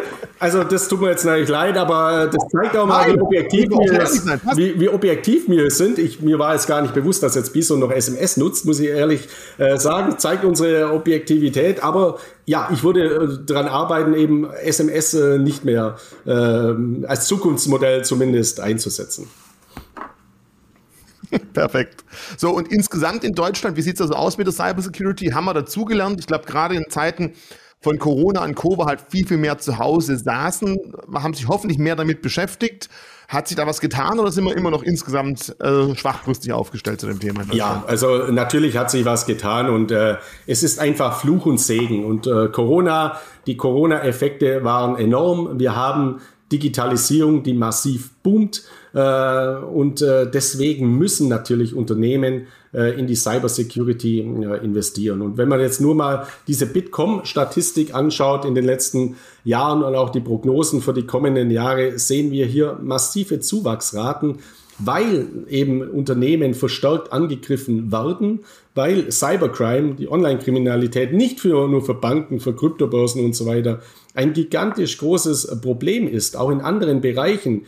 Da wird natürlich kein Geld äh, geklaut von einem Bankkonto oder so, aber es wird äh, der Unternehmensserver unter Umständen komplett lahmgelegt und dann eben äh, eine, äh, also durch eine Erpressungssoftware, also durch eine Ransomware, äh, durch eine Schadsoftware und dann eben eine Erpressung gestartet. In Kryptowährungen bitte Summe X bezahlen. Ansonsten äh, seid ihr von eurer IT-Technik komplett äh, abgeschnitten äh, von, der, von der Außenwelt. Und das führt auch immer wieder dazu, dass Kryptowährungen im schlechten Licht dargestellt werden, weil eben diese Erpressungen dann meistens auch in Kryptowährungen gezahlt werden sollen. Ist aber eben äh, in diesem Zusammenhang zu Unrecht jetzt äh, was Negatives für Kryptowährungen, sondern die Cyber Security muss eben massiv gestärkt werden. Und es fängt bei jedem Einzelnen bei sich selbst an. Wie logge ich mich ins Internet ein? Wo logge ich mich ins Internet ein? Wie sehen meine Firewalls aus? Welche Sicherheitssysteme nutze ich selbst? Was ist mit Multifaktor und 2FA-Authentifizierungen? Wie komplex gestalte ich meine Passwörter? Also eine ganz, ganz einfache Frage. Und nach wie vor, wenn man sich Umfragen anschaut, dann sind halt in Deutschland die weit verbreitetsten Passwörter 1, 2, 3, 4, 5, 6 oder Passwort äh, und ähnliches. Und diese Systeme werden halt in der Zukunft noch gravierend schneller überlistet äh, werden äh, können. Und äh, deswegen muss jeder seinen digitalen Selbstverteidigungsschutz, also seine digitale Selbstverteidigung ganz groß hier äh, gewichten und für alle Unternehmen gilt es auch. Und deswegen werden natürlich Cybersicherheitsdienstleistungen massiv weiter boomen. Und dadurch, dass das ja so plausibel ist und auch so logisch, dass man sagt, die Digitalisierung boomt, überall, wo was positiv ist, gibt es auch Kriminelle, also wird auch die Internetkriminalität boomen. Als Ausgleich muss man Lösungen schaffen, werden natürlich auch Cybersecurity-Unternehmen tendenziell von diesem Trend profitieren. Und da kann man jetzt eben das Problem auch proaktiv nutzen, indem ich eben sage, okay, ich sehe das auch so, ja, dann investiere ich auch eben einen Teil von meinem Vermögen in Cybersecurity-Aktien. Und da gibt es eben auch ganz hervorragende Cybersecurity Exchange Traded Funds, wo man dann noch breit diversifiziert eben in Sicherheitsunternehmen investieren kann. Das ist vom, von meiner Seite aus eben auch eine, ja, schon ein Maßstab, den man sich hernehmen kann. Also das Negative reduzieren und trotzdem die Vorteile des Ganzen nutzen, Cyber Security, äh, Managementsysteme selber zu schaffen oder zumindest mal bestimmte Dinge eben beachten und gleichzeitig darin investieren. Ich kann jetzt nur, ich gucke gerade mal auf mein Musterdepot genau zu dem Thema, weil ich mir gedacht habe, Mensch, jetzt zu Corona-Zeiten Ausbruch wird es vielleicht doch ein bisschen heikler. Erster Vierter habe ich mal einen Digital Security ETF gekauft, 71 Prozent. Glück gehabt, in Anführungszeichen. Also ja, aber solche Sachen jetzt immer wieder bei der Verknüpfung Aktien und äh, Krypto, manchmal einfach mit offenen Augen durch die Welt gehen und sich überlegen, wenn man sich halt traut, so einzelne Branchen, das ist halt ein größeres Risiko als die breite Masse, aber wenn man halt glaubt, jetzt momentan ist das vielleicht ziemlich nötig und dringend. Und wer sich jetzt eine Stunde und 30 Minuten dieses Video angeschaut hat, der scheint ja schon eine gewisse Affinität an die Digitalität und an Computer und an solche Systeme zu haben, also hat er auch eine Meinung, vielleicht die Meinung nicht nur in Kryptos ausdrücken, sondern vielleicht auch mal in Aktien. Das soll mein Schlusswort gewesen sein. Markus, ich freue mich schon, dass wir uns bald in vier Tagen wiedersehen. Ich wiederhole nochmal einfach im Anleger Club sich kostenfrei anmelden. Markus, eine kurze Lesung und dann eine Diskussion um ein oder zwei der ausgewählten Punkte. Einfach mit dabei sein. Ich sage von meiner Seite aus schon mal jetzt ein schönes Wochenende an dich. Bis nächsten Montag. Ja, von, von meiner Seite aus auch noch ganz kurz möchte ich noch kurz mal noch mal auf mein Buch zurückkommen. Äh, diejenigen, wo das gewonnen haben, freut mich natürlich sehr. Ich möchte nur mal erwähnen, ich hatte alle Bücher handsigniert und auch mit einer kleinen Widmung geschrieben, aber eine äh, eine äh, Lieferung ist leider von Mallorca nach Stuttgart irgendwo im Nirvana verschwunden und ich hatte ja auch reingeschrieben, bitte schreibt mir doch, wenn euch das Buch gefällt, eine kurze positive Rezension. Äh, deswegen möchte ich das nochmal in Erinnerung rufen. Also alle, die ein Buch gewonnen haben und denen das Buch gefällt, ich bin euch sehr dankbar, äh, wenn ihr mir eine positive Rezension und Bewertung bei Amazon gibt. Das gilt natürlich für alle anderen auch, denen das Buch äh, gefällt. Und es war eine persönliche Widmung auch drin, aber ja, leider, weiß nicht, irgendwo im Nirvana äh, verschollen und leider gibt es noch keine Lieferketten-Nachverfolgung auf der Blockchain, wo ich sehen kann, wo sind jetzt die Bücher. Wird aber in Zukunft dann wahrscheinlich auch mal kommen. In diesem Sinne auch von mir viele Grüße aus Mallorca und bis bald.